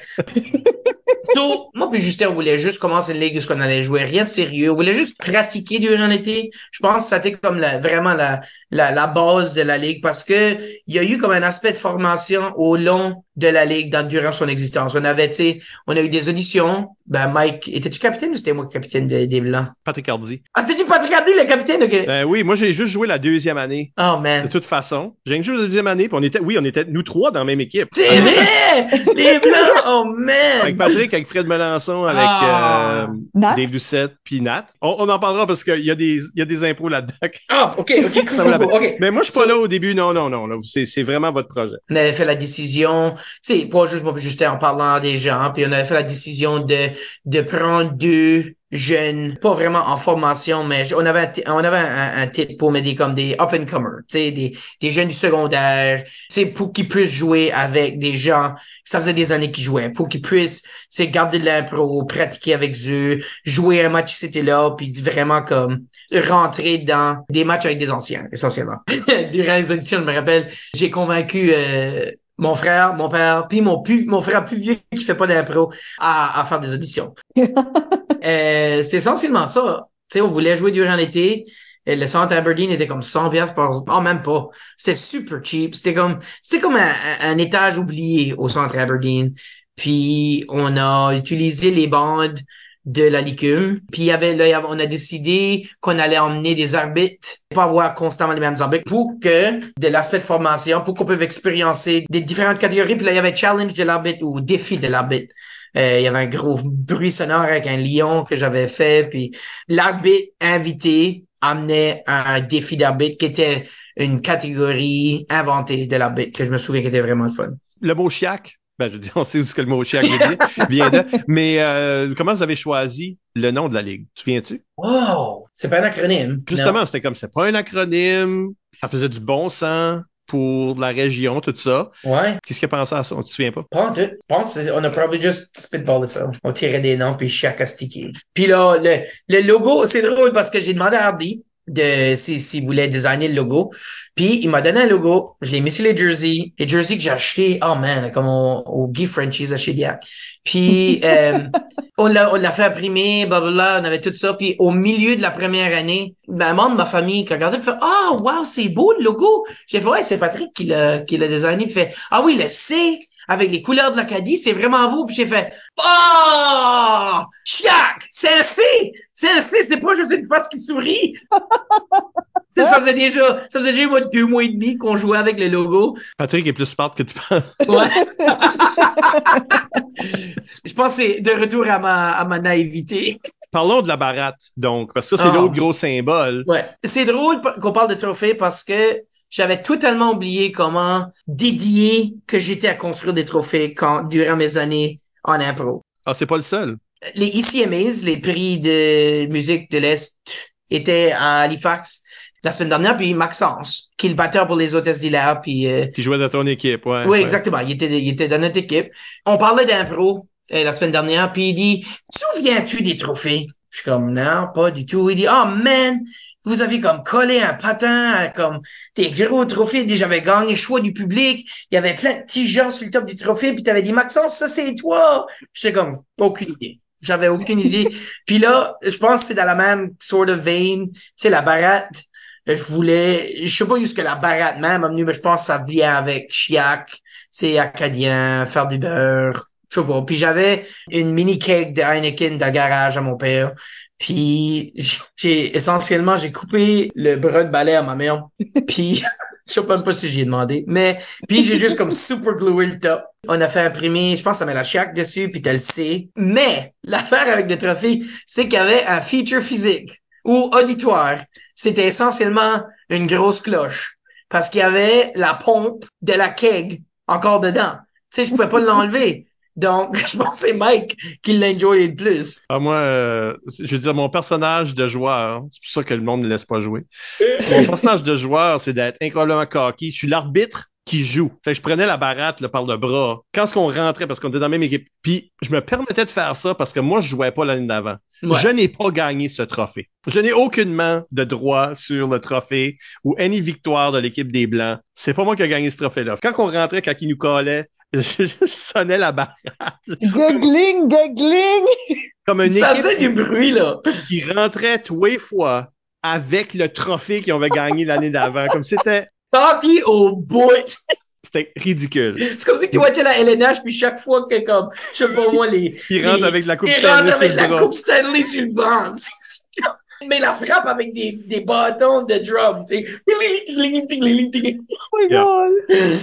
Oh, mais, mais il y avait aussi, tu sais, ça vient juste de me faire ma mesure qu'on parle de la baratte. Il y avait aussi une, une bande dessinée Oui, qu'on avait à tous les semaines. Laisse-moi poser la question à Marc-André Leblanc, que tu connais très bien, qui nous donne un fun fact. Il dit, Marc est extrêmement bon en dessin et avait dessiné le logo qui a longtemps été sur les chandails de LJR. C'est vrai! Ah, D'autres mots, tu étais déjà en train de faire du graphisme à ce temps-là. Tu payes. Oui, ben, tu étais un maître du paint. La bande dessinée, ça commence avec, avec Saint-Pierre comme personnage, non? Ah Ça oui, commence super, là, non? super, c'est quoi son nom? Mais c'était, ouais, c'était une bande dessinée ridicule qu'on faisait des, des blagues avec, là, ouais. Comme vous aviez fait ça pour la licume, pour une coupe d'affaires. Puis là, euh, je me souviens que quand ce que tu, deuxième année, tu te cherchais comme, comment est-ce qu'on fait pour attirer plus de monde, ou y a-tu une, une valeur ajoutée? Puis là, c'est ça, on avait comme pondu ce projet-là. Ouais, c'est vrai. Comme chaque fois que tu venais, chaque semaine, tu venais, tu recevais une bande dessinée. Ouais. La première année, on chargeait, je, je me rappelle pas des prix, mais là, on avait élevé nos prix parce que ça marchait comme ça marchait Ah, pas right. pour la louer, puis on voulait acheter des, des, tu sais, de la puis ça. Mais on a pensé, si qu'on veut ajouter, faudrait qu'on ajoute de quoi. C'est comme tu l'as expliqué. So, moi, étant, j'aime dessiner. J'ai fait la première bande dessinée, puis je sais pas qu'est-ce qu'il a suggéré. Ah, je ferai la prochaine. Puis là, ça a comme snowballé dans chaque joueur en faisait une. Ça a venu vraiment absurde. Où ce qu'il y avait comme une crystal. Oh! Oh! La crystal! C'était le dent de la baratte! OK? Oh! C'était tout connecté. Le guiling guiling, c'est comme ça que ça avait comme conclu. Tu sais, ça t'est de, je sais pas, c'était quoi l'histoire? Mike, Mike, les as encore, toi? As-tu dit Je pense qu'on les a mis sur le blog d'Impro NB. Oui, je pense donné. là. OK, mais je pense que ça conclut que le bruit qui est dans la baratte, c'était comme la crystal de la chiac qui était dans la bande dessinée. De quoi comme ça? Moi, ce que je Ouais. me souviens, c'est que chaque bande dessinée était dans un genre différent, comme C'est- une qui était super-héros, là, film C'est noir, là, ou je sais pas, là, ça, sais, là, chaque, Oh, chaque personne qui jouait, qui avait dessiné. Moi, je n'ai dessiné une. Je me souviens Ouais. que Pinky n'avait dessiné, je pense. Comme il y avait différentes personnes. Puis Ouais, chaque personne avait son style. ouais. C'est une poursuite, mais jamais dans le même, à la manière de. le même style, c'est vrai, ouais. Oh man, des, belles, des beaux souvenirs. Ils sont sur le blog d'Impro NB, mais euh, si vous êtes en train d'écouter ceci à travers le diaporama sur YouTube, vous êtes en train de voir ces images-là passer tout de suite. Wow. C'est pas Ouh. cool. Oh, celle-là, elle est belle. Oh, wow. ça, c'est ma favorite. Ouais, le beau dessin. Fait que la Chiac, c'est une belle expérience, ouais. mais là, vous partez, puis ça meurt au feuilleton. Il y a personne qui a poursuivi ça. Ouais, moi, j'ai parti juste à décoller à Ottawa. La question, c'est euh, es-tu déçu? Patrick Hardy qui demande ça, ben lui, c'était un des capitaines en plus. Es-tu déçu que la Chiac a pas continué? Un peu, un peu, mais je pense que, tu sais, il y a plusieurs ligues qui existent pendant quelques années, qui comme servent leur purpose, puis qui là qui disparaît. Je peux pas dire que je suis déçu parce qu'il y a assez, tu sais, des beaux moments. Tu sais, on a pas, on, fait des blagues à propos de ça. Tu sais, il y a aussi, il aussi, je pense qu'il y a eu des, bienfaits à ça, où ce qu'on a fait l'affaire des, des jeunes qui jouent avec nous autres. Puis, mais je pense que pour peut-être dans le temps, j'étais déçu que ça continuait pas parce que je pouvais pas retourner jouer. Sais, j'ai déménagé à Halifax après ça.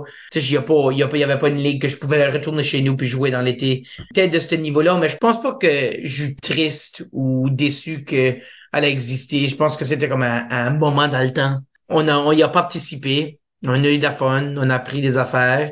Puis là, on a fait d'autres choses. Tu sais, c'est comme un, un projet qui a existé durant un certain montant de temps. Euh, chaque phase 2 2037. Mais, euh, C'est ça, parce qu'on a tous 93 ans. Là, c'est ça. ça. Ben, Mike aura 120. Mais, Une impro que je pense des fois à, que je sais pas si ça t'a marqué parce que t'avais l'air d'avoir la peur qui te sortait du corps. Je sais pas si tu sais, mais dans cette salle-là, y- on avait accès à des comme genre longs rectangles, Des risers? puis on en avait plein. Puis là, je sais pas qu'est-ce que, je sais pas si c'était une sans limite ni frontière ou quelque chose. C'était.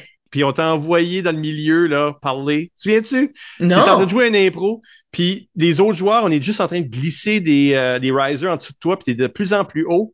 Puis on, on savait pas, mais t'avais une peur des hauteurs. Des hauteurs, oui, oui, oui. Ben, je me souviens pas. Je dois l'avoir comme trauma totalement scellé. Parce que par la fin, t'étais comme 6-7 pieds dans les airs, là. Haut, là. Puis nous autres, on savait pas que t'étais terrified. Non, je me souviens pas de ça du tout. Euh, je dois vraiment l'avoir bloqué. Et maintenant que c'est fini tout ça, je veux dire, t'es Ouais. parti, t'es allé dans une région où ce qui joue moins d'impro, où ce que peut-être t'avais moins les opportunités. Ouais. Euh, tu vis ta vie. T'es Ouais. revenu un moment donné jouer un match des anciens où ce que t'as été très apprécié. Puis le zèbre d'or, ou avec les vachons. Oui, c'est le légendaire team-là. Chalifou, Marty, Saint-Pierre et moi. Et euh, on... Oh man, c'était juste, c'était juste pour le faire. C'était assez le fun. Pas de pression. C'était vraiment juste nice de retourner. Puis euh, je veux pas dire ça dans un sens mauvais, mais pas trop y penser. Puis dans la vie, je pense à tout. Je suis super way trop dans ma tête, mais je pense que retourner à un tournoi d'adultes où tu vas juste jouer avec des amis. Puis c'est comme ça que j'aimerais que j'aurais toujours pensé à ça. Euh, Je pense à, à- aux Zèbres d'Or, qui est le dernier tournoi que j'ai joué. On était là pour s'amuser. On était là pour faire, tu sais, juste literally pour s'amuser. Avec pas de pression. Tu joues avec des gens que tu as joué avec pendant presque une décennie. Tu sais, tu ris, tu t'apprécies. Tu sais, tu, tu, c'est comme une, communauté qui revient ensemble. C'est comme ça que j'aurais aimé que j'aurais, pensé au secondaire. Tu sais, sans les aspects de compétition. Parce que c'est pas une compétition. Sans les aspects de, c'est juste, on est des, des improvisateurs qui est là pour construire des histoires, puis s'amuser. Ben, on avait ce feeling-là en te regardant jouer ces fois-là. Je pense que t'as, Mhm. t'avais rien perdu. Tu sais, là, c'est ça, c'est des fois, le monde pense, ah, ben, ça fait longtemps qu'il a pas joué. Il va-tu être bon? Ben, je sais que je me rappelle, de, on, on, on était au secondaire, puis Michel Albert, ou c'était peut-être la- la- au début de la phase 2, comme un des premiers speeches qu'il nous a tout donné. Ça existe pas la rouille! C'était comme, parti. Puis tu nous as fait comprendre que, Attends, je suis parti sur un rant ou je suis. je sais pas, un ou la l'autre. La rouille, ça n'existe pas. Slam. Bye. C'est comme les deux sont Les deux réalistes. pourraient vraiment être toi, who knows? J'étais une terreur. Tu sais, j'en, parlais à, à mon épouse euh, après qu'on ait parlé qu'on allait enregistrer, j'ai fait, tu sais, quand j'ai déménagé ici, initialement, j'étais comme, j'en avais parlé à Annick Landry, puis elle avait, elle avait fait des ateliers, tu sais, à l'école au sommet, puis elle disait, il y a beaucoup d'intérêt, puis il y a, y a une petite ligue, tu sais, entre écoles, le, le nom c'est autour du feu ou quelque chose comme ça, mais c'est pas au niveau du Nouveau-Brunswick où il y a comme des, des qualificatifs, puis un tournoi provincial. Puis quand j'ai initialement déménagé ici, j'avais comme l'espoir de comme commencer de quoi comme ça, mais tu sais, la vie, ça arrive. Puis là, en, en, en parlant à mon épouse, je fais, tu sais, ça c'est le fun de faire ça. Il y a le Théâtre des Assimilés qui fait des soirées d'impro, bilingues, au Bus Stop Theater ici, qui est vraiment Ouais. fun. Puis, tu sais, moi qui, qui, qui, qui s'en fâche de mes propres jambes, tu sais, euh, euh, Lindsay verra ça sur Facebook, puis ah, vas-y, tu sais, va, c'est, c'est ouvert au public. Puis je suis comme, ah, c'est, puis je devrais juste y aller. C'est facile, tu sais, c'est, c'est juste l'hésitation, c'est la nervosité d'embarquer sur, sur le stage, mais une fois que t'es là, ça, ça revient. C'est naturel, t'as, t'as rien à perdre. C'est ça l'affaire qu'il faut que, que je continue à me dire. Tu sais, c'est, c'est vraiment le fun parce qu'ils font pour les deux, soit qu'ils ont, il y a quelqu'un qui traduit ou soit qu'ils ils font en anglais puis en français dans un impro. C'est vraiment cool comme concept. Ça fait, ça fait pas depuis la pandémie qu'ils l'ont fait, mais tu sais, c'est toujours, je devrais juste y aller puis le faire. Ben, t'as besoin de Yves Doucette qui dit, non, ben, Ouais, c'est ça. oui, puis si, si t'aimes pas ça, ben, C'est ça. correct. Ou Étienne qui te dit, ben, ah, parle juste comme tu parles. Ouais, exactement, exactement. Non, ben, let Mark be Mark, là, tu sais. OK, ben, je pense qu'on est rendu aux questions éclairs. Oh, oh. C'est les questions du public qu'on n'a pas encore utilisées. Que Commençons avec quelqu'un qui veut une histoire. Oh God. Jonathan Bob Savoie demande, c'est qu'il aimerait que tu nous parles du match d'impro que tu as joué avec des adultes à Fredericton. Vous aviez été avec la légume, joué, joué ce match-là. André Roy, Bass, Sam, ils étaient supposés donner un atelier à Fredericton. Ils ont annulé. Ils ont, ils pouvaient pas le faire. Donc, Sylvain a demandé à moi, Justin, Bob, Dave, euh, d'y aller pour euh, donner un atelier, jouer de l'impro avec la communauté francophone. On arrive là, puis c'était pas un atelier du tout, c'était un match d'impro. C'était le bordel. C'était... euh, je me rappelle qu'à un certain point, je pense que euh, Bob était un cheval sans raison parce que un des joueurs de l'autre côté avait dit non, t'es un cheval. Il y avait quelqu'un qui avait mentionné euh, le météorologue à Radio-Canada, euh, William Bourque. c'est ça, William Book. David Doucette a dit joue William Book, puis il y a eu un cliché, juste à cause qu'il a utilisé le nom. C'était une aventure. Tu sais, s'il y a des s'il y a des gens qui étaient là, qui écoutent le balado, je pense qu'on a eu du fun. On a vraiment eu du fun. Tu sais, on, on en riait, mais c'était vraiment euh, pas ça qu'on s'attendait. C'est c'est une occasion où tu es en train de jouer de l'impro avec du monde qui savent pas qu'est-ce qu'ils font. Ouais, c'est ça, c'est ça. Puis là, Il y a comme un culture shock qui vient là. à un certain point, on s'est mis dedans. là. On a, on a décidé, parce que c'est- si c'est ça qu'on on construit pas l'histoire, on fait juste des jokes. On fait des jokes, des bruits drôles, puis ça fait rire. Mais on va faire des bruits drôles, puis ça va rire. Ben, dans la même ligne d'idées, la prochaine question vient de Gabriel Robichaud. Il demande quel lien vois-tu entre l'impro puis le français? Je peux te dire oui? oui. oui. Donc, euh, d'accord. Je pense qu'on a abordé le sujet un peu quand on parlait d'accent. Tu sais, la fierté de ta langue, faut qu'elle existe quand même, sans trop enfarger dans ta créativité. Dans le fond, le fait français, il existe de toutes les manières. Ouais, c'est ça. Tous les accents, tous les dialectes sont légitimes. Puis en Ouais. impro, ben, on l'utilise. Donc, on est en train de faire valoir. notre- Exactement. Dans toute ma jeunesse, on pense que, tu sais, les gens du Québec parlent du bon français, mais c'est que tout le monde a dialecte. Tu peux venir de Chiliac, tu peux venir de Barachois, tu peux venir de Caraquette, tu peux venir de Montréal, tu peux venir de Saint-Basile. Tout le monde a un accent. Tu sais, c'est, c'est, c'est, j'ai entendu de quoi, euh, j'ai lu de quoi l'autre jour, c'est que l'accent n'existe pas dans la gorge, il existe dans l'oreille. Hmm. Je sais pas, j'aime ça. Je l'ai, je l'ai vu comme hier, puis ça m'a comme fait un peu de fierté. hein. Puis je pense que c'est cool aussi de mettre ça sur scène. Ça kind of légitimise puis valorise un accent, de comme Ouais. voir du monde parler avec ton accent sur scène, en train de faire un spectacle. Ça met l'emphase sur le fait qu'on le cache pas. Ouais, tu vas pas mettre, euh, tu sais, Ewan McGregor avec euh, un Américain puis dire, hey Ewan, speak American. Tu sais, c'est comme, C'est ça. non, c'est un dialecte. Euh, ben là, on a une question de Yves Doucette parce qu'il il m'a dit que toi, t'es pas une personne qui se brague. Ben, c'est par minute, c'est minute.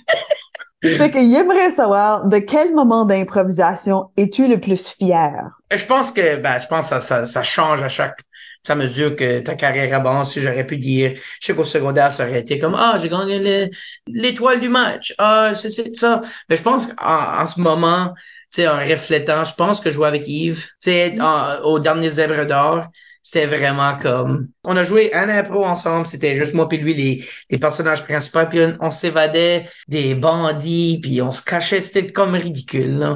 Mais c'était vraiment comme dans le jeu, c'était vraiment du jouage.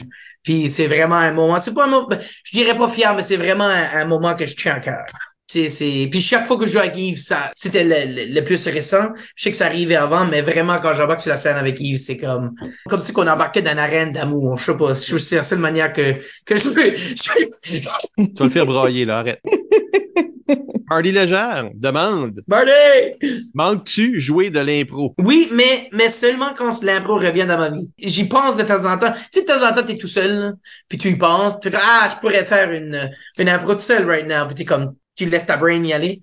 Ça me manque vraiment au cours des dernières trois semaines. Parce que c'était comme friend of mine. Tu sais, tu m'envoies un message pour que je sois sur le balado. Puis là, ça me manquait. Là, je voulais en faire. Là, je veux... Tu sais, j'ai checké c'est que des d'or, je peux pas y aller parce que je fais... Je suis en Ontario. Mais c'est comme... C'est vraiment là que ça me revient. Juste parce que je pense que c'est pas que je le manque pas, c'est que tristement, au cours des derniers 15 ans, ça vraiment comme... Je suis comme à un certain niveau, je mets distance naturellement, tu la vie s'arrive, puis ça se sépare, puis... Mais euh, quand ce que c'est friend of mine, oui, absolument, j'en manque. Ou quand ce que je vois des gens que j'en ai fait avec, tu sais, euh, je le manque pour sûr. Ça, me- ça me manque beaucoup. Comme à l'instant, c'est tout que je veux faire. ben, tu sais, shout out à anyone qui veut convaincre Mark de venir jouer, hein? tu me postais de quoi? Callez Mark. Euh, fait que là, une question de, de Caroline McNally qui dit euh, J'ai toujours admiré euh, la présence de tes parents et le soutien qu'ils avaient pour leurs kids en impro. Parle-nous de ça un petit peu, de comment est-ce que la- l'aspect famille. Ouais. Ben, la question, c'est comment vont tes parents? Ah! ils vont bien, ils vont bien, ils me supportent. Good, good, Ils me good. supportent exactement comme ils me supportaient avant. Ils ont toujours été là. C'est des amis, c'est des, tu sais, c'est biggest fans de, de leurs trois enfants, puis ils vont bien. Je les adore, ils m'adorent. Malheureusement, la dernière question vient d'Alexandre Hébert qui demande comment fait-on pour faire oublier qu'on est un sexe symbole quand on joue un match d'impro? On ne l'oublie pas. On l'utilise, Bébert, mais Shake that thing. tu saurais pas ça, mais nous autres, les sexes symboles, on le sait. Ouais, C'est ça. Quasiment triste de dire là-dessus. Mais- On va prendre une légère pause et au retour, euh, on parle de respect avec Marc Doiron. À tout de suite.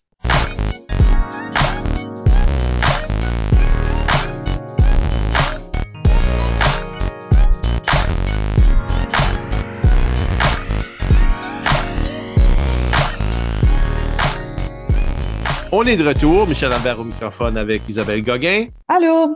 et Marc Doiron. Ça. Euh, et on parle de respect. Premier pilier de l'improvisation d'après ce schéma-là. Mhm. Moi, je sais qu'est-ce que je pense du respect. je pense que tu sais où est-ce que tu peux fourrer ton respect. Non, le, on sait ce que, ce que moi je pense du respect. Mais toi, Marc, c'était le sujet que tu as choisi. Ouais. Qu'est-ce que ça veut dire pour toi, le respect? Ben, je veux comme expliquer pourquoi j'ai choisi euh, le respect parce que je trouvais que c'était comme pilier, je pensais que c'était le plus tannant. Le plus tannant. Le plus tannant. je pense que c'était lui que, tu sais, quand j'étais au secondaire, c'était constamment en train d'être dit respect, respect, respect. C'est comme, ouais, mais comment je vais faire des jokes si, si je peux pas manquer de respect envers un autre joueur un peu, tu sais, je sais pas, comment je vais puncher si, si je parle pas par-dessus l'autre joueur, tu sais? Honnêtement, je trouve que dans la pensée, je trouvais que c'était le- le- l'aspect le, plus, euh, je dirais pas, le je comprenais how comme ça existait, mais je trouvais que c'était lui qui était un peu plus preachy. C'est que, que c'est, drôle parce que plusieurs fois durant le- la première partie du podcast, je disais, j'y reviens, c'est en rétroaction parce que ça fait des années quand même que j'ai joué, mais c'est le plus important, c'est, c'est obvious, tu sais, de tout aspect du jeu. C'est, c'est preachy, mais c'est intégré dans chaque partie du spectacle. Tu sais, faut que tu respectes les joueurs dans l'arène, faut que tu respectes les gens dans la foule, faut que tu respectes la construction de l'histoire, faut que tu respectes euh, les gens que tu joues avec, faut que tu te respectes toi-même, faut que tu respectes, tu sais, c'est, y a pas de spectacle sans le respect. Je pense que si, si on fait un spectacle sans respect du tout, ça serait, ça serait pas enjoyable. hein. Est-ce qu'il y a une raison que c'était preachy? Je veux dire, s'il faut le preacher, c'est-tu parce qu'il y a beaucoup de monde qui comprennent pas ça? Je pense que c'est, ben, il y a deux niveaux. Je pense que c'est intégral, comme je viens de le dire. Ça, c'est preachy. Il faut tout le temps que tu l'enseignes. C'est comme les mathématiques. Il en faut dans la vie. Et même si t'aimes pas ça. Mais c'est oublié souvent. Parce que des fois, il faut pas, pas d'un aspect insultant, mais il faut que tu manques de respect pour faire une joke. C'est pas en étant euh, euh, raciste ou, n'importe quoi de même, mais faut que tu comme il y a un joueur qui serait de l'autre côté qui dirait de quoi, qui soit il y a peu de confusion dans ce qu'il dit en, même temps que tu construis l'histoire, puis là tu vas te moquer de lui pour faire rire la foule. Je me rappelle d'avoir fait ça au secondaire. C'est pas que je suis proud, mais on fait des erreurs. Je pense qu'il faut juste tout le temps que tu le rappelles parce que je pense que quand ça vient au- au- à vouloir rire, des fois s'oublier. Ben, l'humour, l'humour, c'est cruel, right? C'est ça, ouais. Faut que tu te moques de quelque chose, tu te moques de quelqu'un. Puis il y a peut-être bien quelqu'un qui se reconnaîtrait là-dedans, puis qui dit, penserait, il parle de moi ou il se moque de ma situation, tu sais. Euh, C'est pour ça qu'on parle beaucoup. On avait parlé avec euh, Marley Légère dans son épisode. Ouf, jadis, sept ans passés. Mais euh, il parlait d'humour, puis il parlait de comme puncher up, puncher Punch down. up, ouais. Tu veux pas puncher down sur du monde que peuvent pas se défendre ou qui sont déjà en situation minoritaire. On se moque pas des gens plus faibles que nous, genre. Mais puncher up, on va se moquer des grosses corporations, on va se moquer des riches, on va se pogner, tu sais, ou des fois c'est neutre, il y a, tout le monde est comme égal en train de se rire l'un de l'autre, c'est souvent le même des impôts. Ouais. On en a beaucoup parlé aussi avec euh, avec Marc-Samuel Larocque de, de cette ligne-là par rapport au comme respect, de comme qu'est-ce que, jusqu'à la ligne entre explorer quelque chose de créatif puis Mhm. aller trop loin, comme jusqu'à le, le respect. Le cheap Arrête, shot, là. Ouais. Ouais. Personne qui, d'ailleurs, sur la note de respect, euh, quand j'ai demandé s'il y avait des questions pour toi, m'a envoyé un gif des Twin Towers. Oh God. C'est vrai que vous étiez ensemble dans cette impro qui était... Ma dernière, ma dernière info à la licume. Ça, c'est ta dernière impro à la licume, où ce que vous ah. vous moquez de 9-11. Ouais, ouais. Puis C'était, Oh c'était en dedans d'un an, fait que c'était tout sous. Non, c'était plus que, non, c'était plus pas en dedans d'un an. Ah, c'était ça longtemps faisait, après. ouais, ouais, ça devait faire euh, six, sept années. Ah oui, oui, c'est ça. Ouais. Puis ça filait quand même too soon. Mais toi, debout là, avec ta face de « je veux pas être dans cette impro ici ». Mais penses-tu que ça, c'était un manque de respect? De jouer cette impro-là sept ans plus tard? Euh, Je sais pas. Y a-tu des choses qu'on rit pas de? Oh man, ça c'est une bonne question. J'ai peut-être piqué le mauvais sujet. Non, ben non, ben c'est ça, non, parlons-en, comme. Non, non, non, non, je suis, c'est, c'est, ben, je, je me sens, je me sentais mal de le faire là parce que je savais que c'était de la dark humor Mhm. d'un certain niveau. Euh, Je peux voir pourquoi ça serait inapproprié de le faire. C'était un manque de respect. Je sais pas. Hmm.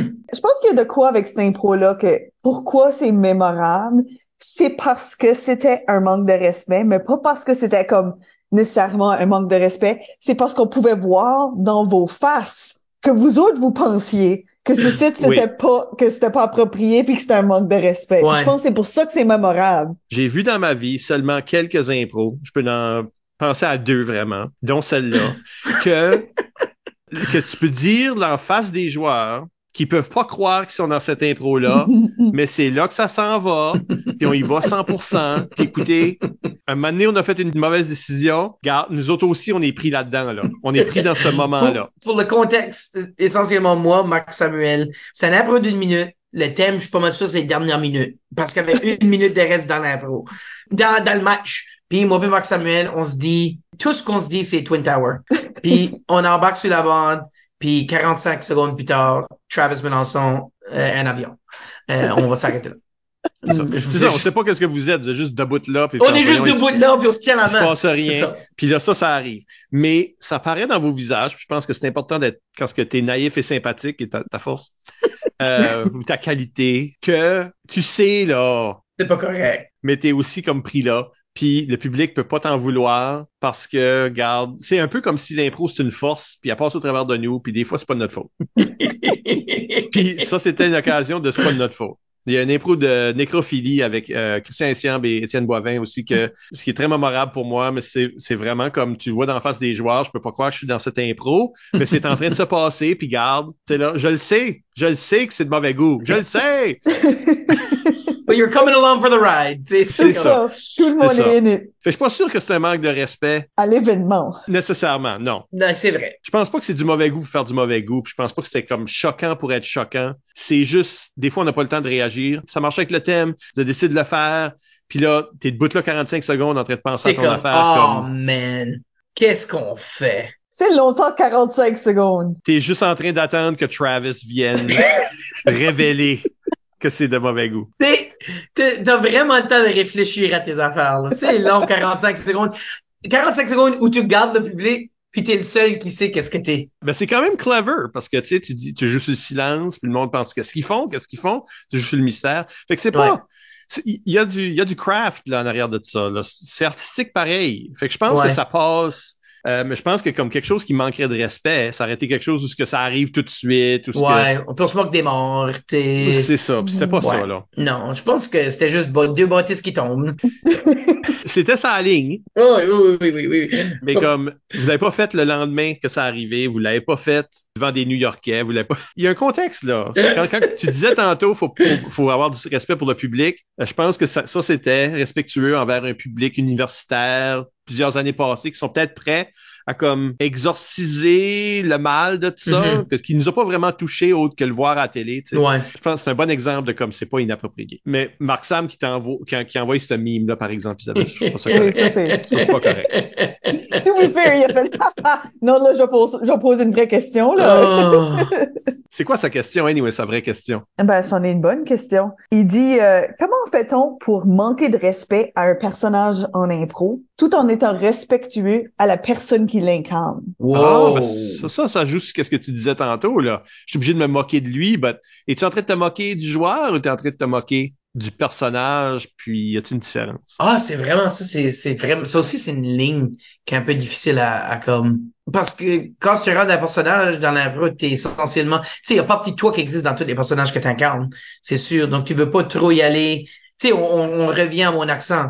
Il y, a- deux niveaux. Si on est dans l'impro ensemble, puis tu commences à te moquer de mon accent, puis je rentre pas dedans, tu sais, on continue l'histoire, ça n'a rien à faire avec l'histoire, puis tu te moques de nouveau de mon accent, puis je rentre pas dedans de nouveau. Là, ça manque de respect. C'est comme, dude, va-t'en là. On essaie de faire de quoi d'autre. T'es en train d'attaquer ma personne, pas le jardinier que je suis en train de jouer. Tu dis quelque chose de vrai là, parce que moi, les fois que je me suis senti que quelqu'un m'a manqué de respect dans l'arène, euh, ça peut être qu'il manque de respect à mon personnage, Ouais. mais que ça n'a pas rapport. Si Mm. moi je suis là pour être le sac à blague, puis que tu vas te manquer de respect, ou il y a un conflit ou des ri- rivalités, fine, oui. Mais si tu es juste comme moi, j'essaie de, de- de faire avancer les choses, j'essaie d'amener ça Ouais. quelque part, puis tout, tout ce que tu fais, c'est insulter le personnage, puis ça va nulle part. Ou tu essaies de breaker mon idée, ou tu essaies Ouais. de comme empêcher que quelque chose arrive. Là, moi, là, c'est moi, ça me- Puis là, ça, ça manque de respect envers l'impro aussi. Tu sais, puis envers le reste des gens qui essaient d'enjoyer le show. Tu sais, c'est comme, t'es pas vraiment en train de chercher à, à construire ou à faire ça que t'es là pour, pour faire, essentiellement. T'es en train de dire, ah, je vais juste, euh, je vais ralentir tout ceci, puis je vais tout vous manquer de respect. Je suis pas en train de serve ma purpose. Tu sais, je suis, je je suis là pour bloquer.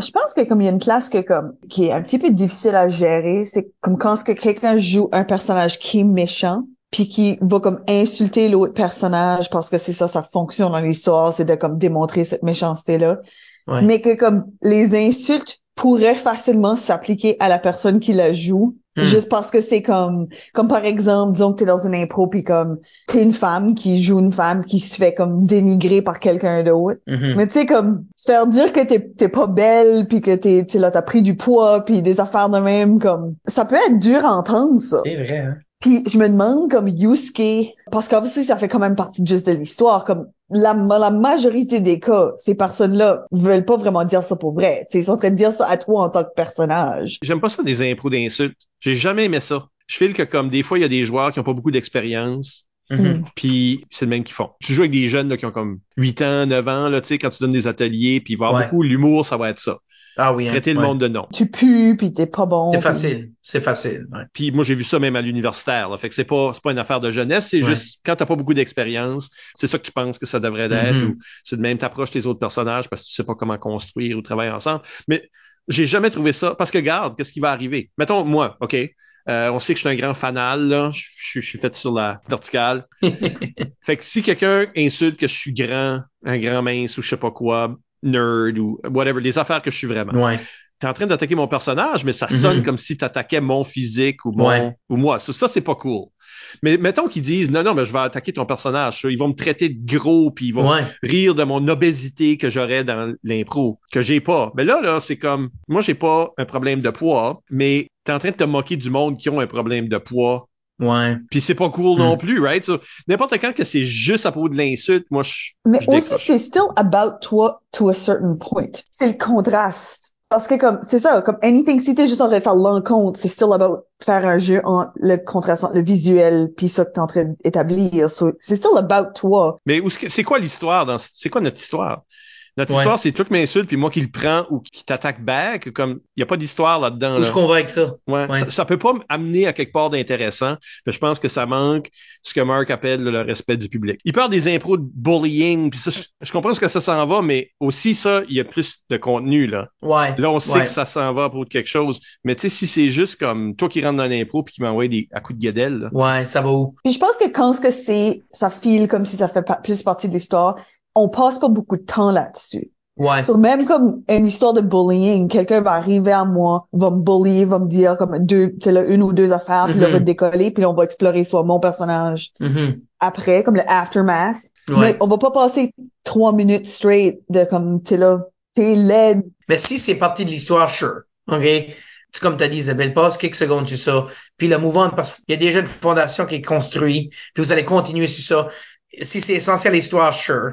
Mais c'est comme, il y a pas vraiment des, tu sais, à moins que, tu sais, à moins que les insultes, comment que le, personnage qui se fait insulter est déjà, a déjà établi son physique au point où ce que ça s'applique d'être insulté. Tu sais, je veux dire, c'est pas, c'est pas Isabelle Kabak qui, me traite de gros ou de meg. Un ou l'autre va m'insulter. Tu sais, si j'ai rien établi, j'ai pas établi la physicalité de mon personnage, puis elle me dit, hey, le meg, ça va dire, ah, tu sais, dans ma tête, ah, elle me traite de gros, hein. Ou, hey, le gros, obviously, elle me traite de gros. Mais si j'ai établi que, tu sais, euh, je suis gros, puis, là, c'est de l'autre côté, parce que là, tu te moques d'un personnage gros, en établissant la physicalité que t'es gros. Hmm. Mais j'aime ça que tu dis about, à va prendre les cues off qu'est-ce que l'autre personne a établi pour eux-mêmes. Mhm. Parce que, tu sais, comme même dans une dynamique, comme là, on parle d'insultes, mais ça pourrait aussi être comme, tu sais, là, de la violence. Tu sais, là, ça pourrait aussi être comme, tu sais, là, les mettre dans des situations comme un, un contexte difficile ou quelque chose comme Mhm. dramatique ou quelque chose de même, là. Mais je pense que si l'autre personne a un personnage, puis établit qu'est-ce que leur personnage, je pense que pareil comme n'importe quelle autre affaire, il y a un élément de dire, voici ce que moi je contribue. Ah, OK, toi, t'es en train de me dire que toi, toi, t'es comme sous moi dans l'échelon de notre dynamique. OK, Mm. moi, je suis en haut de toi dans l'hierarchie, puis OK, on a établi ça. Toi, tu m'as dit que ça, que t'es- moi, de- moi, je fais ceci. Il y a comme un accord qui se fait, là, qui donne un peu la permission de faire quelque chose qui serait moins respectueux. Obviously, comme c'est quelque chose qui est continuellement mis à jour pendant l'impro, là, tu sais, là, Mhm. avant d'aller plus loin, il y a quand même un, un niveau de faire sûr que c'est correct, là, tu sais. Mais je pense qu'il y a un élément de ça, parce que si, si moi je rentre comme un prisonnier, puis quelqu'un rentre comme un gardien qui comme Ouais. abuse son pouvoir, à cause que moi j'ai établi que je suis un prisonnier, ça, ça donne comme la permission à créer cette dynamique-là qui pourrait être irrespectueuse. Parce que c'est ça l'histoire, tous les deux d'accord. J'aime l'idée que l'autre personne dit des affaires, puis toi, tu le prends tout le temps mal. tu t'as pas fait vraiment insulter, mais tu t'en parlais au début de l'émission, comment est-ce que, quelque part, rire de soi-même, c'est facile, puis euh, ça désamorce beaucoup des problèmes. Parce que beaucoup de ça qu'on parle, là, puis les autres formes, parce que c'est pas juste à propos d'insulter, mais c'est tout couvert dans rudesse. Il y a une raison qu'on donne des Mhm. rudesses, right? Qu'est-ce qui est un manque de respect à, qu'est-ce que Sam, Marc Sam disait, à un personnage plutôt qu'à la personne qui l'incarne? Mhm. Ben, des fois, c'est les deux, parce que si, euh, si toi, tu rentres dans une impro, puis moi, tout ce que je fais, c'est de tasser, Mhm. puis te dire, va te coucher, allez vous coucher les enfants, parce que on veut pas, troisième joueur ne rentre pas dans cet exemple. Il y a beaucoup de manque de respect. Premièrement, peut-être que quand il y a des joueurs qui font, OK, là, décolle, c'est peut-être parce que le troisième joueur vient briser l'impro en cours, right? Puis là, il essaye de se communiquer, décolle, Ouais. euh, puis des fois, c'est pas subtil. Fait que Non, non. peut-être qu'il y avait un manque de respect là. Puis ça, j'en parlerai tantôt parce que moi, ça m'est arrivé souvent à cause de la sorte de joueur que je suis. En tout cas, on en parlera. Mais dans les exemples qu'on donne, le fait que toi, tu essaies de rentrer faire quelque chose, puis moi, je dirais, va-t'en, ou je te tuerais, ou je t'empêcherais de parler, ou ça, c'est un manque de respect au personnage et aux joueurs. Et c'est empêcher ta contribution, mais aussi dans l'histoire, on est en train de pourquoi est-ce que ce personnage-là existe si on le laisse pas parler, si on le laisse rien faire? Ah ouais, hein. C'est les deux. C'est pour ça qu'on peut donner de la rudesse à des choses comme ça. Moi, j'ai souvent senti de certains joueurs, puis des fois, c'est comme leur manque de respect et après, là. Tu parles d'impro après, puis ils sont un peu insultants à propos de ton jeu. Tantôt, Mark a dit que j'étais comme un joueur qui jouait dans l'imagination, tu sais, là, que je construisais des affaires. Et c'est Mhm. vrai, Mais une des choses que j'aime faire, moi, personnellement, c'est qu'il y ait un peu de mystère. On n'est pas trop sûr qu'est-ce que c'est les deux tours, là. On n'est pas trop sûr qu'est-ce que c'est, puis là, on le découvre à mesure, ou, tu sais, ou peut-être que c'est comme très out of the box, comme monde. Moi, je veux pas faire des chicanes de couple. Je veux faire tout le monde qui seront jamais nés, qui amène en cours le monde qui ont inventé la bombe atomique. Moi, je veux jouer cette impro-là. Okay. Fait que, des fois, c'est comme, avant que tu te rendes à comme quelque chose que tout le monde comprend bien, ben, ça prend du setup, tout ça. Mhm. Puis, des fois, il y a des joueurs que tu es dans l'arène avec eux autres ou après, ils te le disent, comme ils, ils te bloquent parce que ils veulent pas faire ça, ou c'est ton joueur de ta propre équipe, et ça, c'est celui-là que moi, j'aime, pas. Mhm. Le joueur de ta propre équipe qui dit, ah, ça, c'est plate. Ça fait comme 45 Ouais. secondes qu'il n'y a pas eu de rire. Ça, c'est plate, puis je comprends pas l'idée. Fait je vais rentrer pour faire le clown. Ben là, t'as ruiné toute possibilité que mon impro fasse du sens. T'as pas eu confiance dans le joueur qui était là avec l'idée. Fait que tu as, t'as manqué de respect souvent à ton propre joueur. C'est là, c'est une comparée, puis il y a un joueur qui vient te bloquer. Garde, ça, ça devrait pas pouvoir arriver. Là. Puis ça, ça m'est arrivé assez souvent pour que je le dise comme que j'aime pas ça. Il a bloqué, mais il a aussi euh, résoudre le problème instantanément. Ah ouais, ouais. Mm. Ça, je, Puis le- je, je pense à un impro euh, euh, au secondaire où euh, c'était une comparée, on était pris dans un maze. C'est un impro de trois minutes. Puis après une minute qu'on essayait de comme figure out comment est-ce qu'on allait sortir, il y a un joueur qui a embarqué avec une tondeuse, puis il a, il a ouvert le maze. Puis le conflit, que, le, le problème est résolu. Il y a eu un manque de respect à l'histoire, ouais. C'est parce que comme on a encore deux minutes, qu'est-ce qu'on fait? On va avoir un pique-nique dans le parc. C'est bloquer l'avancement de l'histoire parce qu'il donne une résolution très vite, parce qu'il pensait, ah, un, soit un, c'est drôle, ou deux, ça va nulle part, je vais, euh, je vais faire ça avancer. S'il pense la première chose, c'est définitivement un manque de respect. Puis s'il pense la deuxième chose, tu comprends pas comment ça marche une histoire. Là. Ouais, c'est ça, essentiellement. Ben, je pense que dans vos deux exemples, il y a quelque chose avec pas penser à l'impro plus loin qu'elle est présentement. Mm. So, tu sais, voir l'impro dans l'immédiat, où est-ce qu'on est exactement tout de suite, puis pas penser à deux, trois minutes plus loin. Fait que, tu sais, dans ton cas, Mike, c'est pas avoir confiance que ça s'en va en quelque part, puis pas être capable de, comme, projeter où est-ce que ça pourrait s'en aller, puis pourquoi Mike est en train de faire ceci, Mhm. il a paniqué. Ou, dans ton cas, pas voir les répercussions de faire une joke sur le fait qu'il y a quand même de l'impro après ce site. Comme ta joke Ouais. n'est pas la fin de l'histoire. So, comme, oublier qu'il y a un spectacle après ton intervention. Ouais. Puis je pense aussi, l'autre affaire qui est en commun dans toutes ces histoires-là, c'est la confiance. La confiance dans l'autre joueur. Parce que si tu envoyé des joueurs faire quelque chose, laisse-les jouer. Laisse-les faire quelque chose, ils s'en vont vers quelque chose. L'affaire, là, le monde qui pense faut que j'aille sauver l'impro, t'es mieux d'être sûr de ta shot. Parce que t'es Ouais. pas en train d'aller sauver de l'impro, là. T'es, t'es en train de ruiner le fun à quelqu'un. Moi, si je vais jouer un impro puis je vais la perdre, là, laissez-moi la perdre. Puis il y a plein de moments, tu sais, il y a- plein de moments dans- que je peux penser euh, dans ma carrière où tu joues un impro puis ça va nulle part, mais à cause ça va nulle part, tout d'un coup tu vas comme into overdrive. Ça va nulle part. Tu sais, l'impro commence vraiment slow. C'est, y a rien qui se passe. Y a peut-être pas de jive entre les deux, entre les deux joueurs. On se comprend pas vraiment. Puis là, des fois la panique settle in puis l'impro va tanker à tank. Mais des fois, ça sort vraiment bien. Tu sais, on, dude, ou madame, on est ensemble dans cette arène pour deux minutes encore.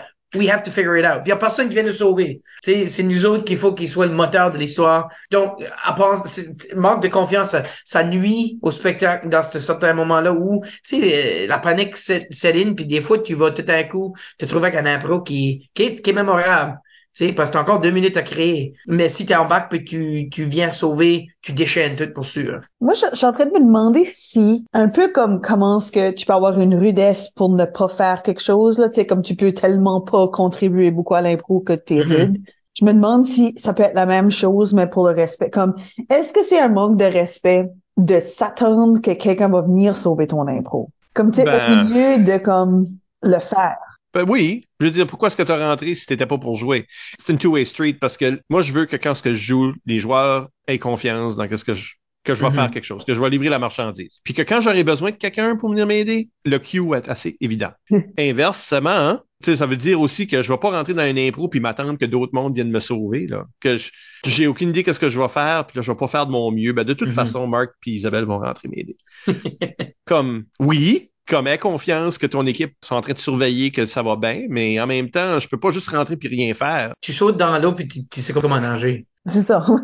Ben oui, me fallait, mais Fais-le, Mais comment, mais, comment euh, dans la kiddie pool, là? chiale, chiale pas si tu te noies, là, c'est... euh, On va ramener ça à quelque chose de plus euh, pur, plus euh, à la base, avec la question d'Isabelle Godin. Parce qu'elle demande, ça se montre comment le respect sur. Là, on parle beaucoup de comme manque de respect, mais Mm. Puis je À pense que c'est plus facile d'identifier quand quelqu'un manque de respect. c'est clair, manque de respect, right? Mais qu'est-ce que ça Mm. veut dire, le respect quand t'es sur la glace? Qu'est-ce que ça veut dire dans un tournoi, dans un événement d'impro? Qu'est-ce que c'est le respect? Comment est-ce qu'on le montre? On l'a comme touché un peu en confiance. Je pense que ça existe beaucoup dans la confiance. Étant, avoir confiance dans les autres joueurs qui savent qu'est-ce qu'ils font. Euh, démontrer du respect, c'est que tu donnes confiance. Tu donnes la place aux joueurs à, à créer. Ouais, un aspect. Comment est-ce qu'on le montre à- aux joueurs des autres équipes? En mixte? Je pense que là, ça devient en euh, créant une ouverture Mhm. vraiment de façon évidente pour leur Mhm. contribution. C'est de présumer qu'ils ont une contribution à faire puis qu'elle sera bonne. C'est pareil comme une, euh, une poursuite. Faut, dans la première impro, qu'il y ait une ouverture à l'autre équipe. Puis je pense que ça, c'est comme de quoi qu'on devrait pratiquer plus spécifiquement en mixte aussi. Ou est-ce que il faut qu'il y ait une ouverture à l'autre équipe. Comme tu peux leur proposer quelque chose, tu peux dire des choses, mais si ça que tu dis les empêche de contribuer, ça, pour moi, ça tombe dans un manque de respect. Donc, le contraire et un signe de respect, c'est de proposer des choses, mais tout le temps activement leur laisser de la place, puis présumer que leurs contributions seront bonnes. Tu parles de générosité. Ouais. Oui, Oui, oui, oui, absolument. La, la bonne mixte, c'est la mixte qui est, puis le monde que j'arbitre va me trouver tannant de répéter tout ce site, mais le mariage, le, tu sais, c'est- Le ski! Le ski, non, le- moi je dis, moi je dis le mariage, puis je fais un signe d'arbre qui pousse là. Fait que, Wow. euh, attention, attention. C'est, ben, moi ce que je ne veux pas voir, comme public, comme arbitre, c'est quelqu'un qui arrive, qui font leur caucus Mhm. en mixte. Ah oui, oui, oui, oui, oui. Je veux pas voir ton caucus, je veux pas voir ton caucus. Ce que je veux voir, c'est toi t'amènes une idée qui, qui est sûrement issue de ton caucus, mais toi t'amènes une idée, puis toi t'amènes une différente idée, puis là on trouve. On, on dit pas ah oui ton idée est meilleure pour faire la tienne. Non, on trouve quelque chose qui combine les deux idées, puis là, l'arbre pousse. Puis là, fait que là ça fait ça fait une impro que ni un ni l'autre des équipes aurait pu penser à faire. Ouais. L'idée qu'on fait, on la trouve ensemble dans les premiers moments de l'impro. C'est parce que moi j'ai fait un tel geste, puis toi t'as fait t'as dit une telle parole, puis là ces deux affaires-là ensemble qui vont pas ensemble, qui ont pas été pensées pour être ensemble, c'est ça notre caucus. Donne naissance à de quoi d'autre. Ouais. Oui. En d'autres mots, tu vois beaucoup ça avec, euh, il y a beaucoup de joueurs qui, qui vont juste livrer leur caucus. Ils vont arriver puis ils vont dire, hey là, là, faut que tu m'aides, faut qu'on fasse ci, faut qu'on fasse ça. Puis là, tout Ouais. est comme, ok. Mais si tu dis, j'ai ce problème-là, dis-moi pas, faut qu'on fasse ça, faut que tu m'aides. Non, Ouais. non, non, non, moi, je, je suis pas là pour t'aider, là. C'est comme, ah, j'ai ce problème-là, c'est comme ça donne bien, j'ai cette solution-là. Ah non, Ouais. moi, j'ai ce problème-là qui, ensemble, on a comme deux problèmes. Je sais pas, mais il n'y a aucune impôt qui est pareil. Mais ça peut pas être, voici mon caucus. OK, guess qu'on va faire ton caucus. Ou, ou, c'est- ou ils ont fait une ouverture, mais là, les joueurs de cette équipe-là arrêtent pas de rentrer pour Rentrer. Ah, c'est vrai. Ouais. confirmer le caucus, là. Ramener le caucus, ramener le caucus. Hey, lâchez vos caucus, guys, c'est une mixte. Ouais. Tu sais, c'est pas à propos de ça. Ça, moi, je pense que c'est ça, l'ouverture, c'est de, je vais amener quelque chose qui impose rien à toi. Toi, tu vas amener quelque chose qui m'impose rien à moi, mais ensemble, ça, ça veut dire, oh, on est dans cette impro-là, puis on va trouver de quoi ensemble, pas au service de nos équipes. Puis je pense que tu apportes quelque chose d'intéressant aussi, qui est un autre signe de respect, c'est le nombre de joueurs dans l'arène. Je pense que comme une équipe peut facilement loader mixte Mhm. de joueurs de leur équipe. Um, ça peut être un signe qu'ils sont très assez contrôler l'impro ou de la gagner activement en ayant juste plus de leur équipe en train de prendre beaucoup de temps et des affaires de même. C'est faire il y a deux personnes dans l'arène, j'allais rentrer, mais je pense que c'est mieux pour l'impro de pas ou de une fois que t'es dedans, quitter Ouais, va-t'en. parce que Ouais. tu sais que t'es plus t'es plus important dans l'histoire puis de reconnaître que c'est ton temps parce que t'as rendu ton service puis là t'es en train d'enlever à l'impro en étant sur la glace. Parce que des fois on peut voir des impros où est-ce qu'il y a quatre cinq joueurs d'une équipe puis un joueur de l'autre équipe. Tu vois que les équipes ont pas réfléchi à qu'est-ce que ça ça ressemble. Mhm. c'est comme visuellement il y a beaucoup beaucoup trop de joueurs qui ont pas réalisé qu'ils devraient partir qui auraient pas dû rentrer qui auraient dû avoir le respect de faire j'ai une idée mais faut que je fasse confiance que l'impro en cours peut fonctionner sans mon idée Mais ce niveau-là, ce niveau-là de respect, ça vient avec l'expérience. comment est-ce que tu trouves le respect à la base? Tu sais, c'est bien beau dire, euh, on va, on va pas prendre, prendre trop de place, je vais le laisser rentrer, je vais collaborer, mais il y a du respect à la base qu'il faut qu'il existe. Sans l'expérience. Tu sais, c'est ta première fois dans l'arène, faut que tu aies du, du, respect instantanément. In some way, sans que ça soit, sans que tu te bases sur ce que tu jamais fait avant. Parce qu'il y a beaucoup de ça qu'on raconte que c'est comme quand t'es au début, les joueurs font par erreur. C'est pas parce qu'ils tu peux pas aller lui dire tu manques de respect. C'est comme ben, c'est comme je sais pas, moi j'ai rentré. ouais, ouais. Je sais pas. C'est pas tout le temps de leur faute là euh, au début. C'est que s'ils pognent ces plis là, ben là ils commencent à le faire volontairement, consciemment. So oui, t'as raison, Marc, qu'il faut que ça commence à quelque part. Puis ce quelque part là, je pense que quelque part là, c'est la chose que comme quand tout a commencé, qu'il vous a donné. On n'est pas ici pour gagner on essaie pour faire le mieux qu'on peut, on essaie pour entertainer le monde. Comme déjà là, ça démontre un respect envers le public, mais envers le fait que c'est un spectacle. Une ouverture envers le spectacle. Ouais. Parce que si tu es compétitif puis tu le vois comme un jeu de points puis d'étoiles, tu as plus de chances de manquer de respect parce que là, tu es en train de jouer tu essayes de gagner, tu essayes de manger la laine sur le dos à l'autre, tu essayes de loader la glace, tu utilises des stratégies qu'on utiliserait dans des sports, mais qu'on n'utiliserait pas dans du théâtre. So, je pense que c'est là, peut-être, qui est le... Ben, question de David Saint-Pierre. Comment tu fais pour gérer des situations où tu dois jouer avec des personnes qui ont moins de respect? Donc, là, on est en train de parler comme, oh, faut avoir une ouverture. Mais qu'est-ce qui arrive quand ce que toi, t'as une ouverture, mais l'autre t'as pas d'ouverture? Tu joues contre quelqu'un de rude. Je pense qu'il faut que tu rentres dedans. Faut que tu rentres. Attends, on le bat. Non, non, je pense que si, on est là des bandes, hein, c'est euh, le, le, la stratégie de hockey, ouais. Pour... Ouais, t'es check. Prends le plus de temps que tu peux, puis check ce gars-là. Je pense que tu, faut, faut que tu restes avec ton ouverture, puis tu, si, si c'est quelqu'un qui est en train d'être rude, ben t'as ok, ok, ben, on va, on va faire ce que tu veux faire, mais prépare-toi parce que je pense que la plupart des gens sont au courant que tu es en train d'être extrêmement rude avec moi.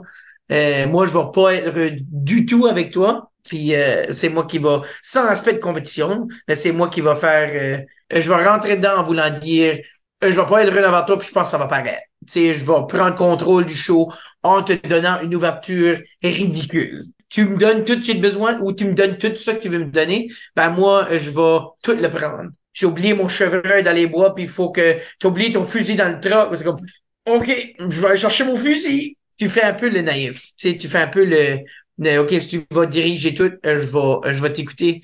Puis je vais, euh, je vais prendre le contrôle de l'impro en te donnant toute l'ouverture. Tu serais pas en train de combattre le feu avec le feu, là? Non, ça marche pas. Parce que je pense que du monde, c'est ça l'instinct. Hein, parce que mm -hmm. quelqu'un, quelqu'un de rudesse, oh, je, des fois, ça peut les faire shut down aussi. Ça aussi, ça aussi. Ils sont trop fâchés. Puis... Dans ce moment-là, en repensant au respect du spectacle, tu peux pas être rude. Tu peux pas être rude. Tu peux pas. Faut pas reruder, là. Non, reruder. C'est le J'use ça dans toutes mes explications de punition. Toi, là, toi, t'es rude, pis là, toi, t'es re-rude. Pour faire euh, euh, justice au spectacle, tu peux pas reruder je vais l'utiliser. Parce que je sais, je sais qu'Amélie Montour avait une question semblable, je vais juste lire son, son, son texte, là.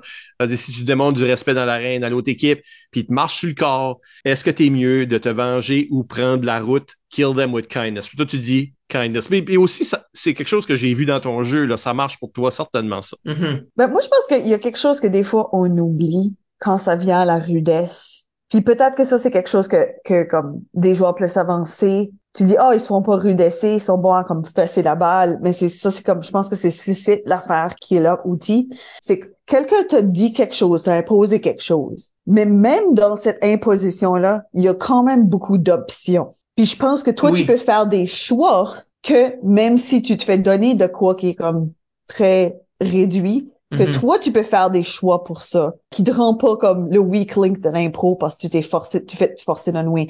Euh, La Mhm. reine de ça, c'est Caroline McNally, qui rentrée dans des impros puis quelqu'un lui imposait comme un stéréotype féminin. T'es la mère ou t'es whatever. Ben, ok, fine, je suis une mère. Ben, j'ai pas besoin d'être une mère qui est comme plaisante, ni que j'ai besoin d'être une mère qui crie, ni que j'ai besoin, tu sais, peut-être que je peux être comme une mère super quétaine, ou peut-être que je peux être une mère qui est vraiment spaced out. Ou peut-être que je peux être une mère qui est comme Ouais. obsédée avec quelque chose. Ou il y a de la variété là-dedans. Puis half du temps, tu voles la le show en faisant ça. Il y a aussi, il y a aussi un élément de quand tu te fais imposer des affaires, t'as pas besoin de le créer. Sais, les premiers moments, t'as rien vraiment d'établi. Mais si y a quelqu'un qui rentre puis dit, je retourne au chasseur puis l'orignal, là, il dit, va chercher ton fusil, euh, t'as tué un orignal. Comme, OK, tu sais, j'ai rien, j'ai pas besoin de, je peux, c'est ça ma base. J'y vais. Si ça marche pas tout le temps bien de même, on se comprend. Mais si t'es imposé de quoi, t'as pas vraiment, tu peux comme instantanément commencer à créer. Tu sais, t'as pas ça. besoin de, si eux vont pas te donner une ouverture puis ils vont te donner ta fondation, bâtis ta maison. Je pense qu'il y a du monde qui bloque. Tu as dit shut it down tantôt, Isabelle. Ouais. C'est comme, tu te fais rudesser, c'était pas ton idée, toi, as essayé d'amener quelque chose, puis ils t'ont complètement tué, Mhm. puis là, tu bloques. Parce que là, t'es en train de penser à comme c'est, que c'est fâchant. T'es en train de penser, ah non, mon idée, ah non, mon équipe qui comptait sur moi d'amener cette idée-là, là, je- mais si, à la place, tu fais comme, OK, c'est ça que tu veux, c'est ça que ça va être, Mhm. puis laisse faire mon idée, t'as beaucoup plus de place dans ta brain. Dans ton cerveau, là, il peut pas avoir, ah non, je me suis fait rudesser, ah non, tu sais, si t'as Mhm. ça dans la tête, t'es pas en train de jouer. So, Ouais. t'es beaucoup mieux de faire ce que tu dis là, puis là, t'es pas rude, t'es juste en train d'embarquer dans le jeu de l'autre, puis là, trouver une façon de, de, comme, quand même amener ton originalité là-dedans. C'est ça. Je pense que ça, ça marche mieux que contrer l'idée sur le coup. Comme, je pense que c'est comme tu, ton exemple de chasse, comme quelqu'un qui t'arrive et fait comme t'as tué un orignal, puis que toi, tu te m'as braillé parce que tu regrettes d'avoir tué l'orignal, puis c'est comme, je peux pas croire que j'ai tué un orignal! Puis là, tout d'un coup, c'est ton impro, là. Là, Ah ouais. là, là, c'est ton impro. T'as vite switché ça, là. Ouais, ouais. Mais je pense que si t'avais dit à la place, non, j'ai pas été chassé aujourd'hui, c'est pas moi. Là, ça crée un moment de malaise. Parce que t'as clairement refusé l'idée. Ouais. Ça arrive des fois avec des personnages que le monde fait comme, oh, maman, puis t'es comme, oh non, moi, je suis pas ta maman. Puis là, c'est comme, OK, well, then, qui vous êtes, là? Comme, vous pouvez pas vous Ouais. identifier à la vue, comme, qui Oui, tu t'es fait rudesser quand il t'a donné le personnage, mais tu peux pas, après ça, refuser. Quelqu'un peut avoir une rudesse, puis l'autre personne, tout de suite après avoir un refus de personnage. Ouais. Mhm. Il l'a dit, ça arrivé. C'est arrivé, c'est ça. There's no take backsies. Non, move on. Sans ça, vous allez faire ça, puis là, il va y avoir une confusion parce que personne ne reconnaît qui ce qu'ils sont supposés d'être quand ils se connaissent Ouais. dans la vie. Ben, un peu un, un, un- retour au nettoyage que je parlais de plus tôt. C'est ça qui est arrivé. J'ai embarqué. Il m'a dit j'étais un jeune, il était un parent, puis euh, j'allais faire tout ce qu'il voulait que je fasse. Moi, c'était ça, c'était ma première, euh, mon premier tournoi. J'ai gelé, totalement gelé. Puis c'est ça qui a causé les nettoyages parce que j'avais pas de réplique. J'ai shut it down. Puis de, nouveau, ça revient, ça vient avec l'expérience. Il y a rien que tu peux faire. Si t'es nouveau, puis il y a quelqu'un qui, qui te fait de quoi de rude, après avoir eu une conversation de 30 secondes de ce que vous pourriez faire, c'est vraiment difficile, difficile des fois de stripper comme d'être page blanche, là. Il faut toujours oublier ça, je viens juste de parler de, tu sais, surtout dans les débuts, c'est plus facile à stop. Ça arrive encore, où ça bloque dans ta brain, puis t'es juste comme, ah, man. Des fois, ça crée des nettoyages, puis des fois, ça crée des, des annulations d'impro. Je veux dire, pour, pour- for the record, c'est la seule fois que ça m'est arrivé qu'un impro est annulé. Euh, bon, je me rappelle, j'ai retourné au banc, puis Yves a fait Marc, tu le comprends pas, juste fais tout ça qu'il te dit. Puis euh, j'ai rembarqué, puis euh, j'ai commencé à faire ça, tout ça qu'il me disait. Puis euh, je pense que t'as dit, ah, c'est fini, pas de vote. Il n'y a pas eu de vote. OK, wow. Ouais, non, je pense que t'étais, après trois nettoyages, je pense que c'est le temps de le, de, de nettoyer. J'ai ajouté une, euh, une dimension grâce à David Saint-Pierre encore une fois. Comment est-ce que tu fais pour démontrer du respect pour le jeu en dehors des impros? Donc, quand on a un événement d'impro, puis on parle que le respect, c'est le number one, est-ce qu'il y a un respect à avoir en dehors des impros? Puis comment est-ce qu'on... C'est même plus important. Il y a, il y a deux affaires là-dedans. Il y a comme, je suis juste en train de hang out. Mais il y a aussi sur le banc pendant que je suis pas en train de jouer.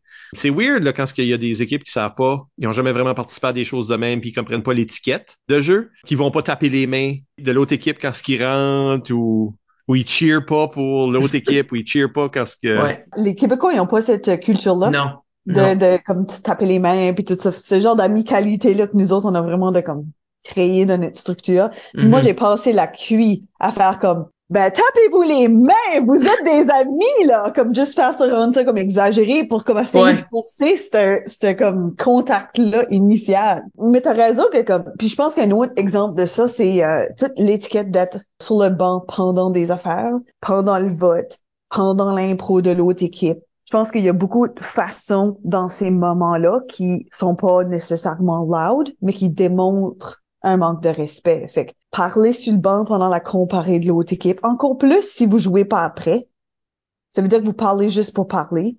Comme ça, c'est un gros manque de respect. Puis ça, ça, je trouve que ça démontre beaucoup un désengagement de comme participer avec l'autre équipe, de vraiment comme être à l'écoute de eux, comme apprécier leur performance. C'est comme t'es vraiment juste là pour ton impro à toi. Puis je pense que ça, par accident ou non, c'est ça que ça dit. ou même, je dirais, regarder le public pendant le vote. Ah ouais. comme un malaise. C'est comme le public se sent vraiment mal à l'aise de comme il y a des joueurs qui me regardent voter. Il y a comme un jugement qui se fait sur ton vote à cause de ce eye contact là. Je il y a aussi le, le- comme au, tu sais, au régional ou que vous appelez ça les qualificatifs.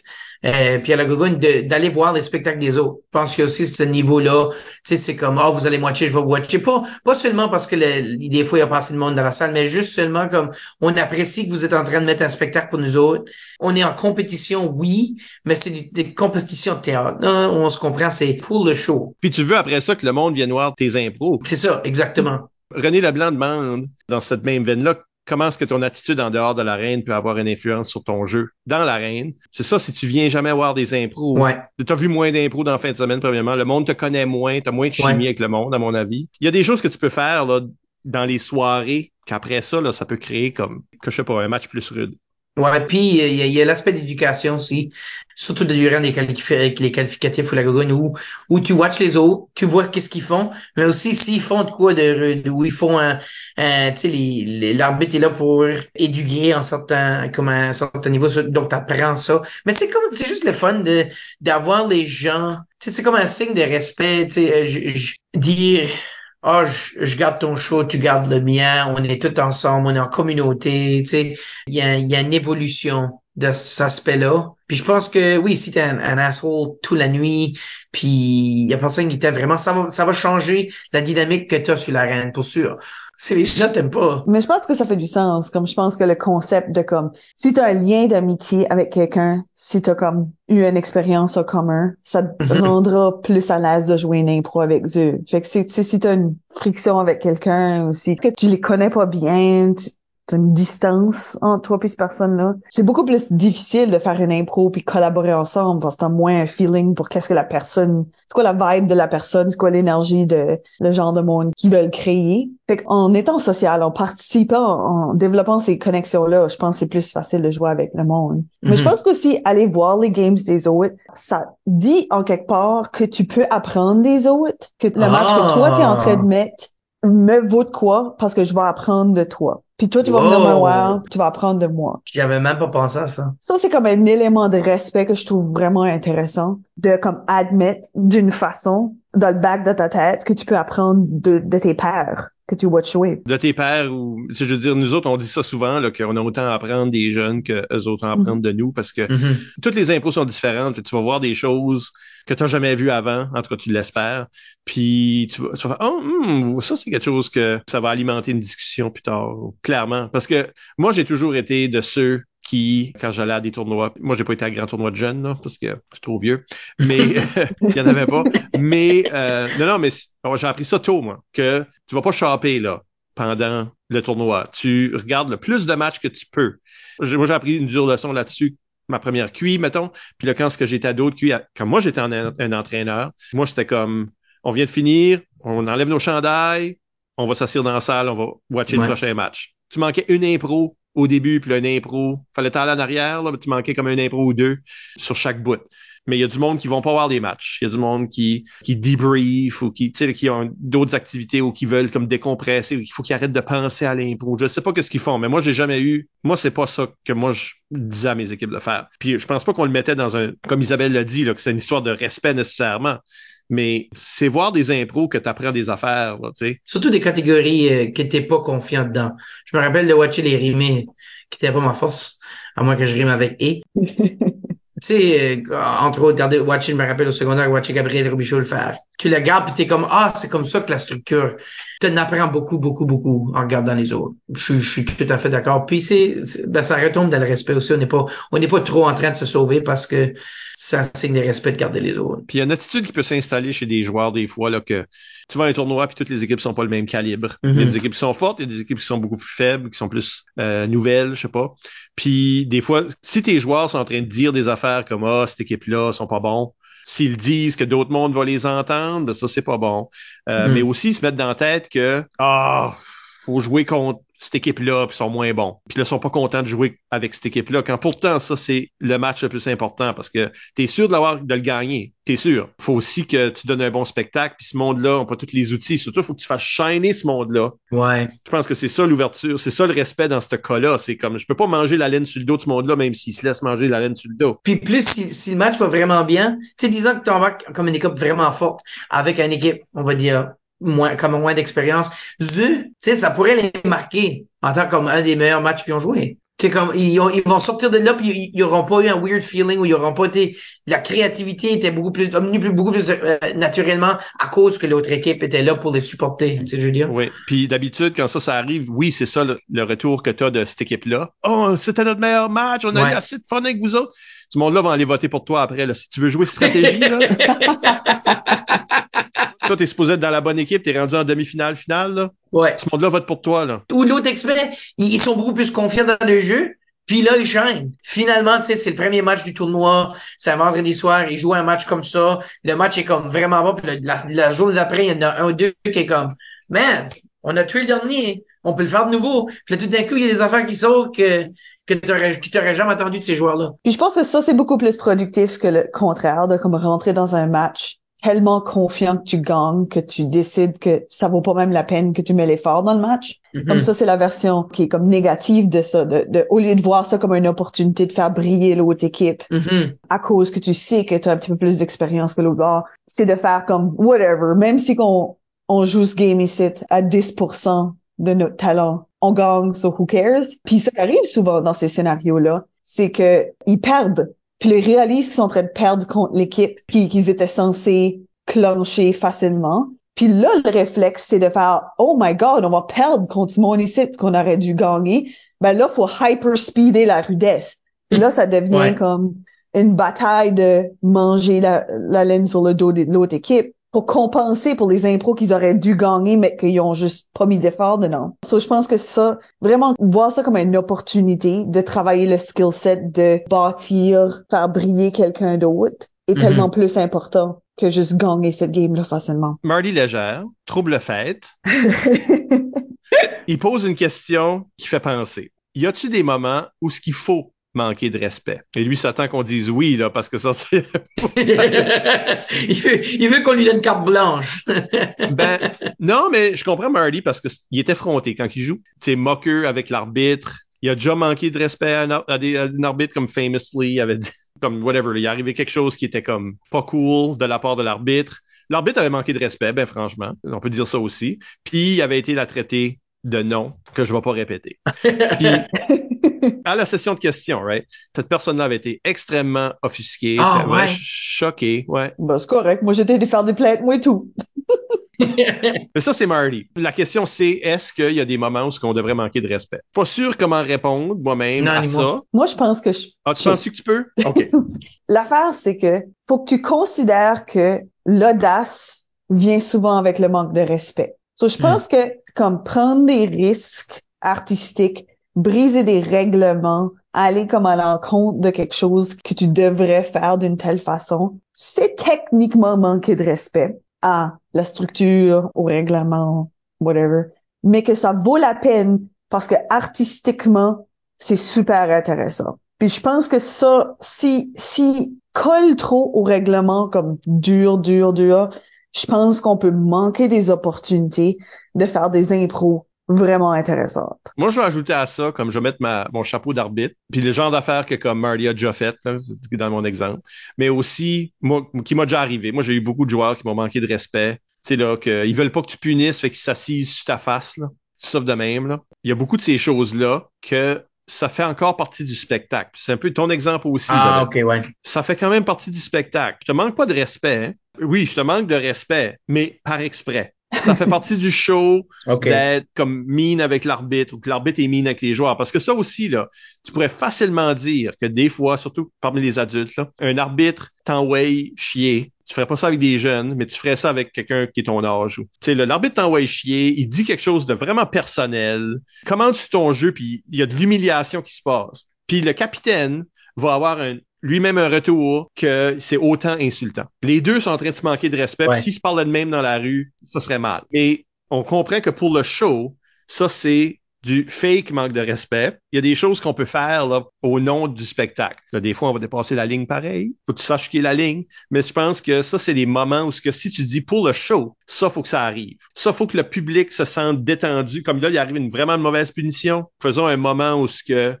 on se défend comme il faut, même si ça manque de respect. Le monde va faire comme, ouais, je pense qu'il y a des moments comme ça. Ça devient un coup de théâtre. Ouais, oui. Mais je pense pas que tu devrais manquer de respect à des personnes, là. Comme genre, je pense Non. que comme, à l'exception de comme des archétypes, comme je pense que comme le capitaine, l'arbitre, je pense que ça, c'est pas comme nécessairement des individus. Mais je pensais comme dans un impro, tu peux manquer de respect à la structure, comme tu sais, tu pourrais t'amuser à sortir de l'arène ou des affaires. Mais je pense que tu devrais jamais manquer de respect à l'autre joueur. Ouais. dans comme c'est là tu ça ça devrait pas être au dépens Ouais. comme ton ton exploration artistique devrait pas faire souffrir l'autre joueur Ben, je vais poser une dernière question. On va voir si elle est pertinente. Isabelle Godin, à quand la venue de la punition non-respect de l'impro? Fait que, est-ce que il devrait avoir un, une sorte de punition parapluie, là, qui couvre les manques de respect? parce qu'on a déjà un non-respect du thème puis un Oui. non-respect du personnage qui sont tous les deux des choses extrêmement spécifiques Puis de la catégorie, oui. Puis on a mauvaise conduite. Ben, il a refusé, puis il a rudessé, puis il a obstrué. C'est toutes des différentes punitions. mais je suis pas sûre que any de ces punitions là englobe vraiment refuser de faire ce que l'impro a besoin Est-ce qu'il devrait y avoir une punition pour ça ou la punition c'est ben l'impro t'es pas bonne puis le public va voter dans l'autre sens? Ouais, puis ça, ça donne beaucoup de pouvoir. hein. C'est comme euh, I'm the all, comme euh, le- c'est moi l'arbitre, j'aime pas l'impro. Allez vous asseoir. Ouais, je pense que c'est ça le danger moi et tout. Je pense que c'est comme un petit peu trop lousse comme définition. Ben il y a pas de définition ici là, évidemment elle serait définie. non puis je pense pas que ça devrait C'est exister tout couvert ailleurs là, à quelque part. Quand ce que l'impro va pas où ce qu'elle est supposé d'aller, puis tu trouverais ça que c'est comme oh my god, voyons là, vous avez comme fait du setup, vous avez tout dit oh c'est là qu'on s'en va, puis à la dernière seconde vous allez là. Ben pourquoi? Tu peux te donner une confusion que comme vous comprenez même pas votre propre impro, tu peux donner un cabotinage que Dude est allé tondre le maze. Fait que là, ça a ruiné l'impro, mais c'est comme c'est du Il y, a cabotinage. il y a des affaires structurelles qui vont exister qui causent l'impro à être non-respect de l'impro. Mais quand ça vient vraiment au non-respect de l'impro, t'as le nettoyage. qui est pas assez utilisé. Marc, toi, tu l'as eu trois fois dans la même impro, mais je me souviens pas de la dernière fois que j'ai vu un nettoyage. Ah, moi, je me souviens. Comme, il y en a pas eu au dernier tournoi, il y en a pas eu. Le monde a oublié de, sais-tu qu'est-ce qui est arrivé? On a arrêté d'utiliser des claques. Avant, OK, c'est pas bon, il y a plein de claques, nettoyage, puis là, faut arrêter. Puis tu sais, t'as le réflexe, même s'il y a pas de claques, t'es habitué de caler des nettoyages. Mais c'est ça, il y a plus de claques, fait que là, le monde n'a plus de réflexe, fait qu'il y a beaucoup d'arbitres qui ont jamais calé de nettoyage de leur vie. Ouais. Tu veux caler le nettoyage, Isabelle? peut-être mais ça fait longtemps probablement comme longtemps passé comme peut-être à la licume On avait des claques, là, quand t'as commencé à arbitrer, fait que c'est possible. Puis ça, c'est actually quelque chose d'intéressant aussi qu'on n'a pas trop touché dessus, comme un public, juste un public qui est pas respectueux. Comme je pense que les claques, c'est un bon exemple. Et une des raisons qu'on on a arrêté de l'utiliser un petit peu, c'est que le monde a commencé à lancer les claques pour tout, puis rien, puis Ah ouais. Comme- Là, c'est drôle que tu dis ça, parce que Moi, j'ai jamais vu avec des claques, du tout. t'as joué avec des claques, parce qu'on avait des, on a des boules de foam, là, là, à phase 2. C'est vrai. Puis, je vais te dire, une des raisons qu'ils ont arrêté de les utiliser, c'est ton frère Conrad, qui essayait de beaner l'arbitre dans Crotch. Il a tapé Étienne dans Crotch une fois de trop, puis là, ils ont utilisé claques. Attaboy, Corral. Attaboy. C'était Conrad, ouais. Mais pas, il était pas tout seul, là. Moi, je l'ai mangé Non, non, non, non, face, il là, était- cette année-là. Il était leader. Il était assis vraiment trop proche pour comme swinger ça comme une baseball, là. Siège en avant, vis-à-vis du sexe de l'arbitre, puis bing! Avec une boule. C'est comme, OK, là. Ouh. Fait que, non, mais c'est ça. Fait qu'on a, on a comme perdu le réflexe de- du nettoyage. Mhm. Mais je comprends ce que tu veux dire aussi, Isabelle. Comme, des fois, tu as un public qui est respectueux, puis là, l'arbitre leur manque de respect pour répondre Ouais. à Marty Nouveau. Moi, j'ai souvent manqué de respect au public. Public qui jase, là, qui écoute pas l'impro. Ouais. Moi, c'est fini, là, garde. Je te blâme pas. Je vais les traiter comme s'ils étaient des enfants qui font du trouble. Puis là, des fois, je on se verra dans le parking. Ouais, ouais, ouais. Mais je conduis pas. C'est, c'est un bon point. Mais des fois, tu, comme tu dis des affaires, parce que là, je suis, je suis l'arbitre. ouais. Quand tu dis à quelqu'un, ferme ta gueule, puis c'est un public là, qui te connaissent pas, ben ça manque de respect Ouais. techniquement. Mais encore une fois, ça fait partie du show, tu es en train de jouer ce Ouais. personnage-là, vous avez décidé de vous, vous ici, ben le personnage est là, là puis il y a du monde qui trouve ça con, puis irrespectueux, puis je les comprends. Tu sais, moi et tout, si je me faisais traiter de nom à l'épicerie, genre, j'aimerais pas ça. Mais là, t'es pas à l'épicerie, t'es un show d'impro. ouais, c'est ça. Euh, Il y a ce qu'on appelle une splash zone. Il y a une raison pourquoi on, on boue le, pour ça qu'on a eu le, le, l'arbitre aussi, tu sais, c'est T'as comme. raison, ça, ça, serait un non-respect, normalement. Hum, ça, c'est vrai. Et puis pourtant, on, on l'accepte comme un applaudissement, dans le fond. Là, je suis en train de regarder rapidement mon texte sur le respect Mhm. sur le blog d'ImproNB, c'est impronb.wordpress.com, les gens. Et je remarque là qu'il y a comme des notions qu'on n'a pas nécessairement parlé, mais que on n'a pas vraiment le temps pour en discuter, mais je vais juste les amener, par exemple. Donc, euh, présentez-vous au match en tant qu'équipe. C'est pas quatre à six joueurs individuels. Marginalisez pas un de vos propres joueurs. Ça peut créer du mauvais sens dans votre propre équipe. Mettez pas un joueur de côté. On joue pour le public, évidemment. Pas d'inside joke. Ah Ça, oui. c'est un manque de respect parce que le monde sont comme, ben là, vous jouez, vous jouez juste pour vous autres mêmes. Même si le public est petit, tu donnes ton 100%. Comme ce monde-là se sont déplacés. Tu donnes un show pour ce C'est monde-là.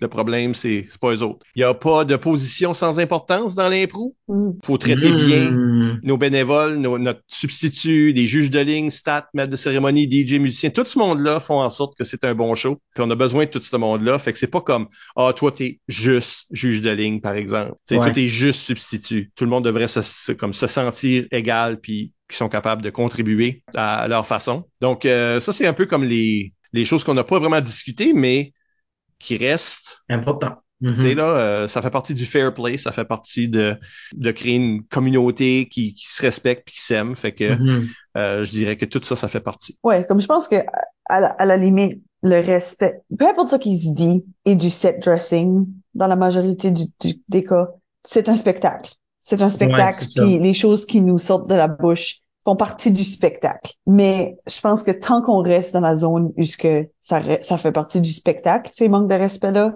je pense qu'on on est golden. Tant que tout le monde a du fun, puis que tout le monde est still en train de sourire, puis que c'est pas comme des choses personnelles, Ouais. je pense que on peut se permettre. L'impro, c'est pas respectueux, là. Non. On est en train de dire au public, gars, venez voir notre show, on va même pas botherer l'écrire ou le pratiquer, OK? Oui, mais là-dedans, Isabelle, faut quand même avoir respect de soi-même. là. Parce que toi, t'es un artiste, C'est vrai. t'es en train Oui. d'écrire, mettre en scène, puis jouer quelque chose. Fait que sois fier de, de ton C'est activité. vulnérable. C'est vulnérable. Tu sais. Fait C'est- que prends ça au sérieux, puis garoche pas ça, pas d'inside, puis de conneries, que c'est comme pas ruiner le jeu des autres. Prends-toi au sérieux. En dedans de, c'est drôle puis tout ça, mais prends-toi au sérieux. Que qu'est-ce que tu fais là, ça vaut la peine d'être Ouais. fait. Fait que ça vaut la peine d'être bien fait. C'est bon, ça. on est inspirant, là. On est d'accord là-dessus. Donc, on va vous rappeler que vous pouvez nous laisser des commentaires sur cet épisode ou n'importe quel épisode par courriel au improvisation@gmail.com, sur le blog d'ImproNB au impronb.wordpress.com ou sur les médias sociaux. Nous sommes ImproNB sur Twitter et Instagram et Improvisation NB sur Facebook. Écoutez donc tous nos épisodes au complet par l'entremise du blog, Apple Podcasts, Spotify ou YouTube avec Diaporama. Encore une fois, merci à Marc Doiron pour s'être prêté à l'exercice. J'aime la bro. Merci Isabelle. Merci, Michel. Et c'est la fin de la saison. Ouh, t'es le Oui. finisher. Wow. Mais on vous reviendra avec une neuvième saison à l'automne. Donc, à la prochaine pour un autre entretien avec une vedette de l'improvisation.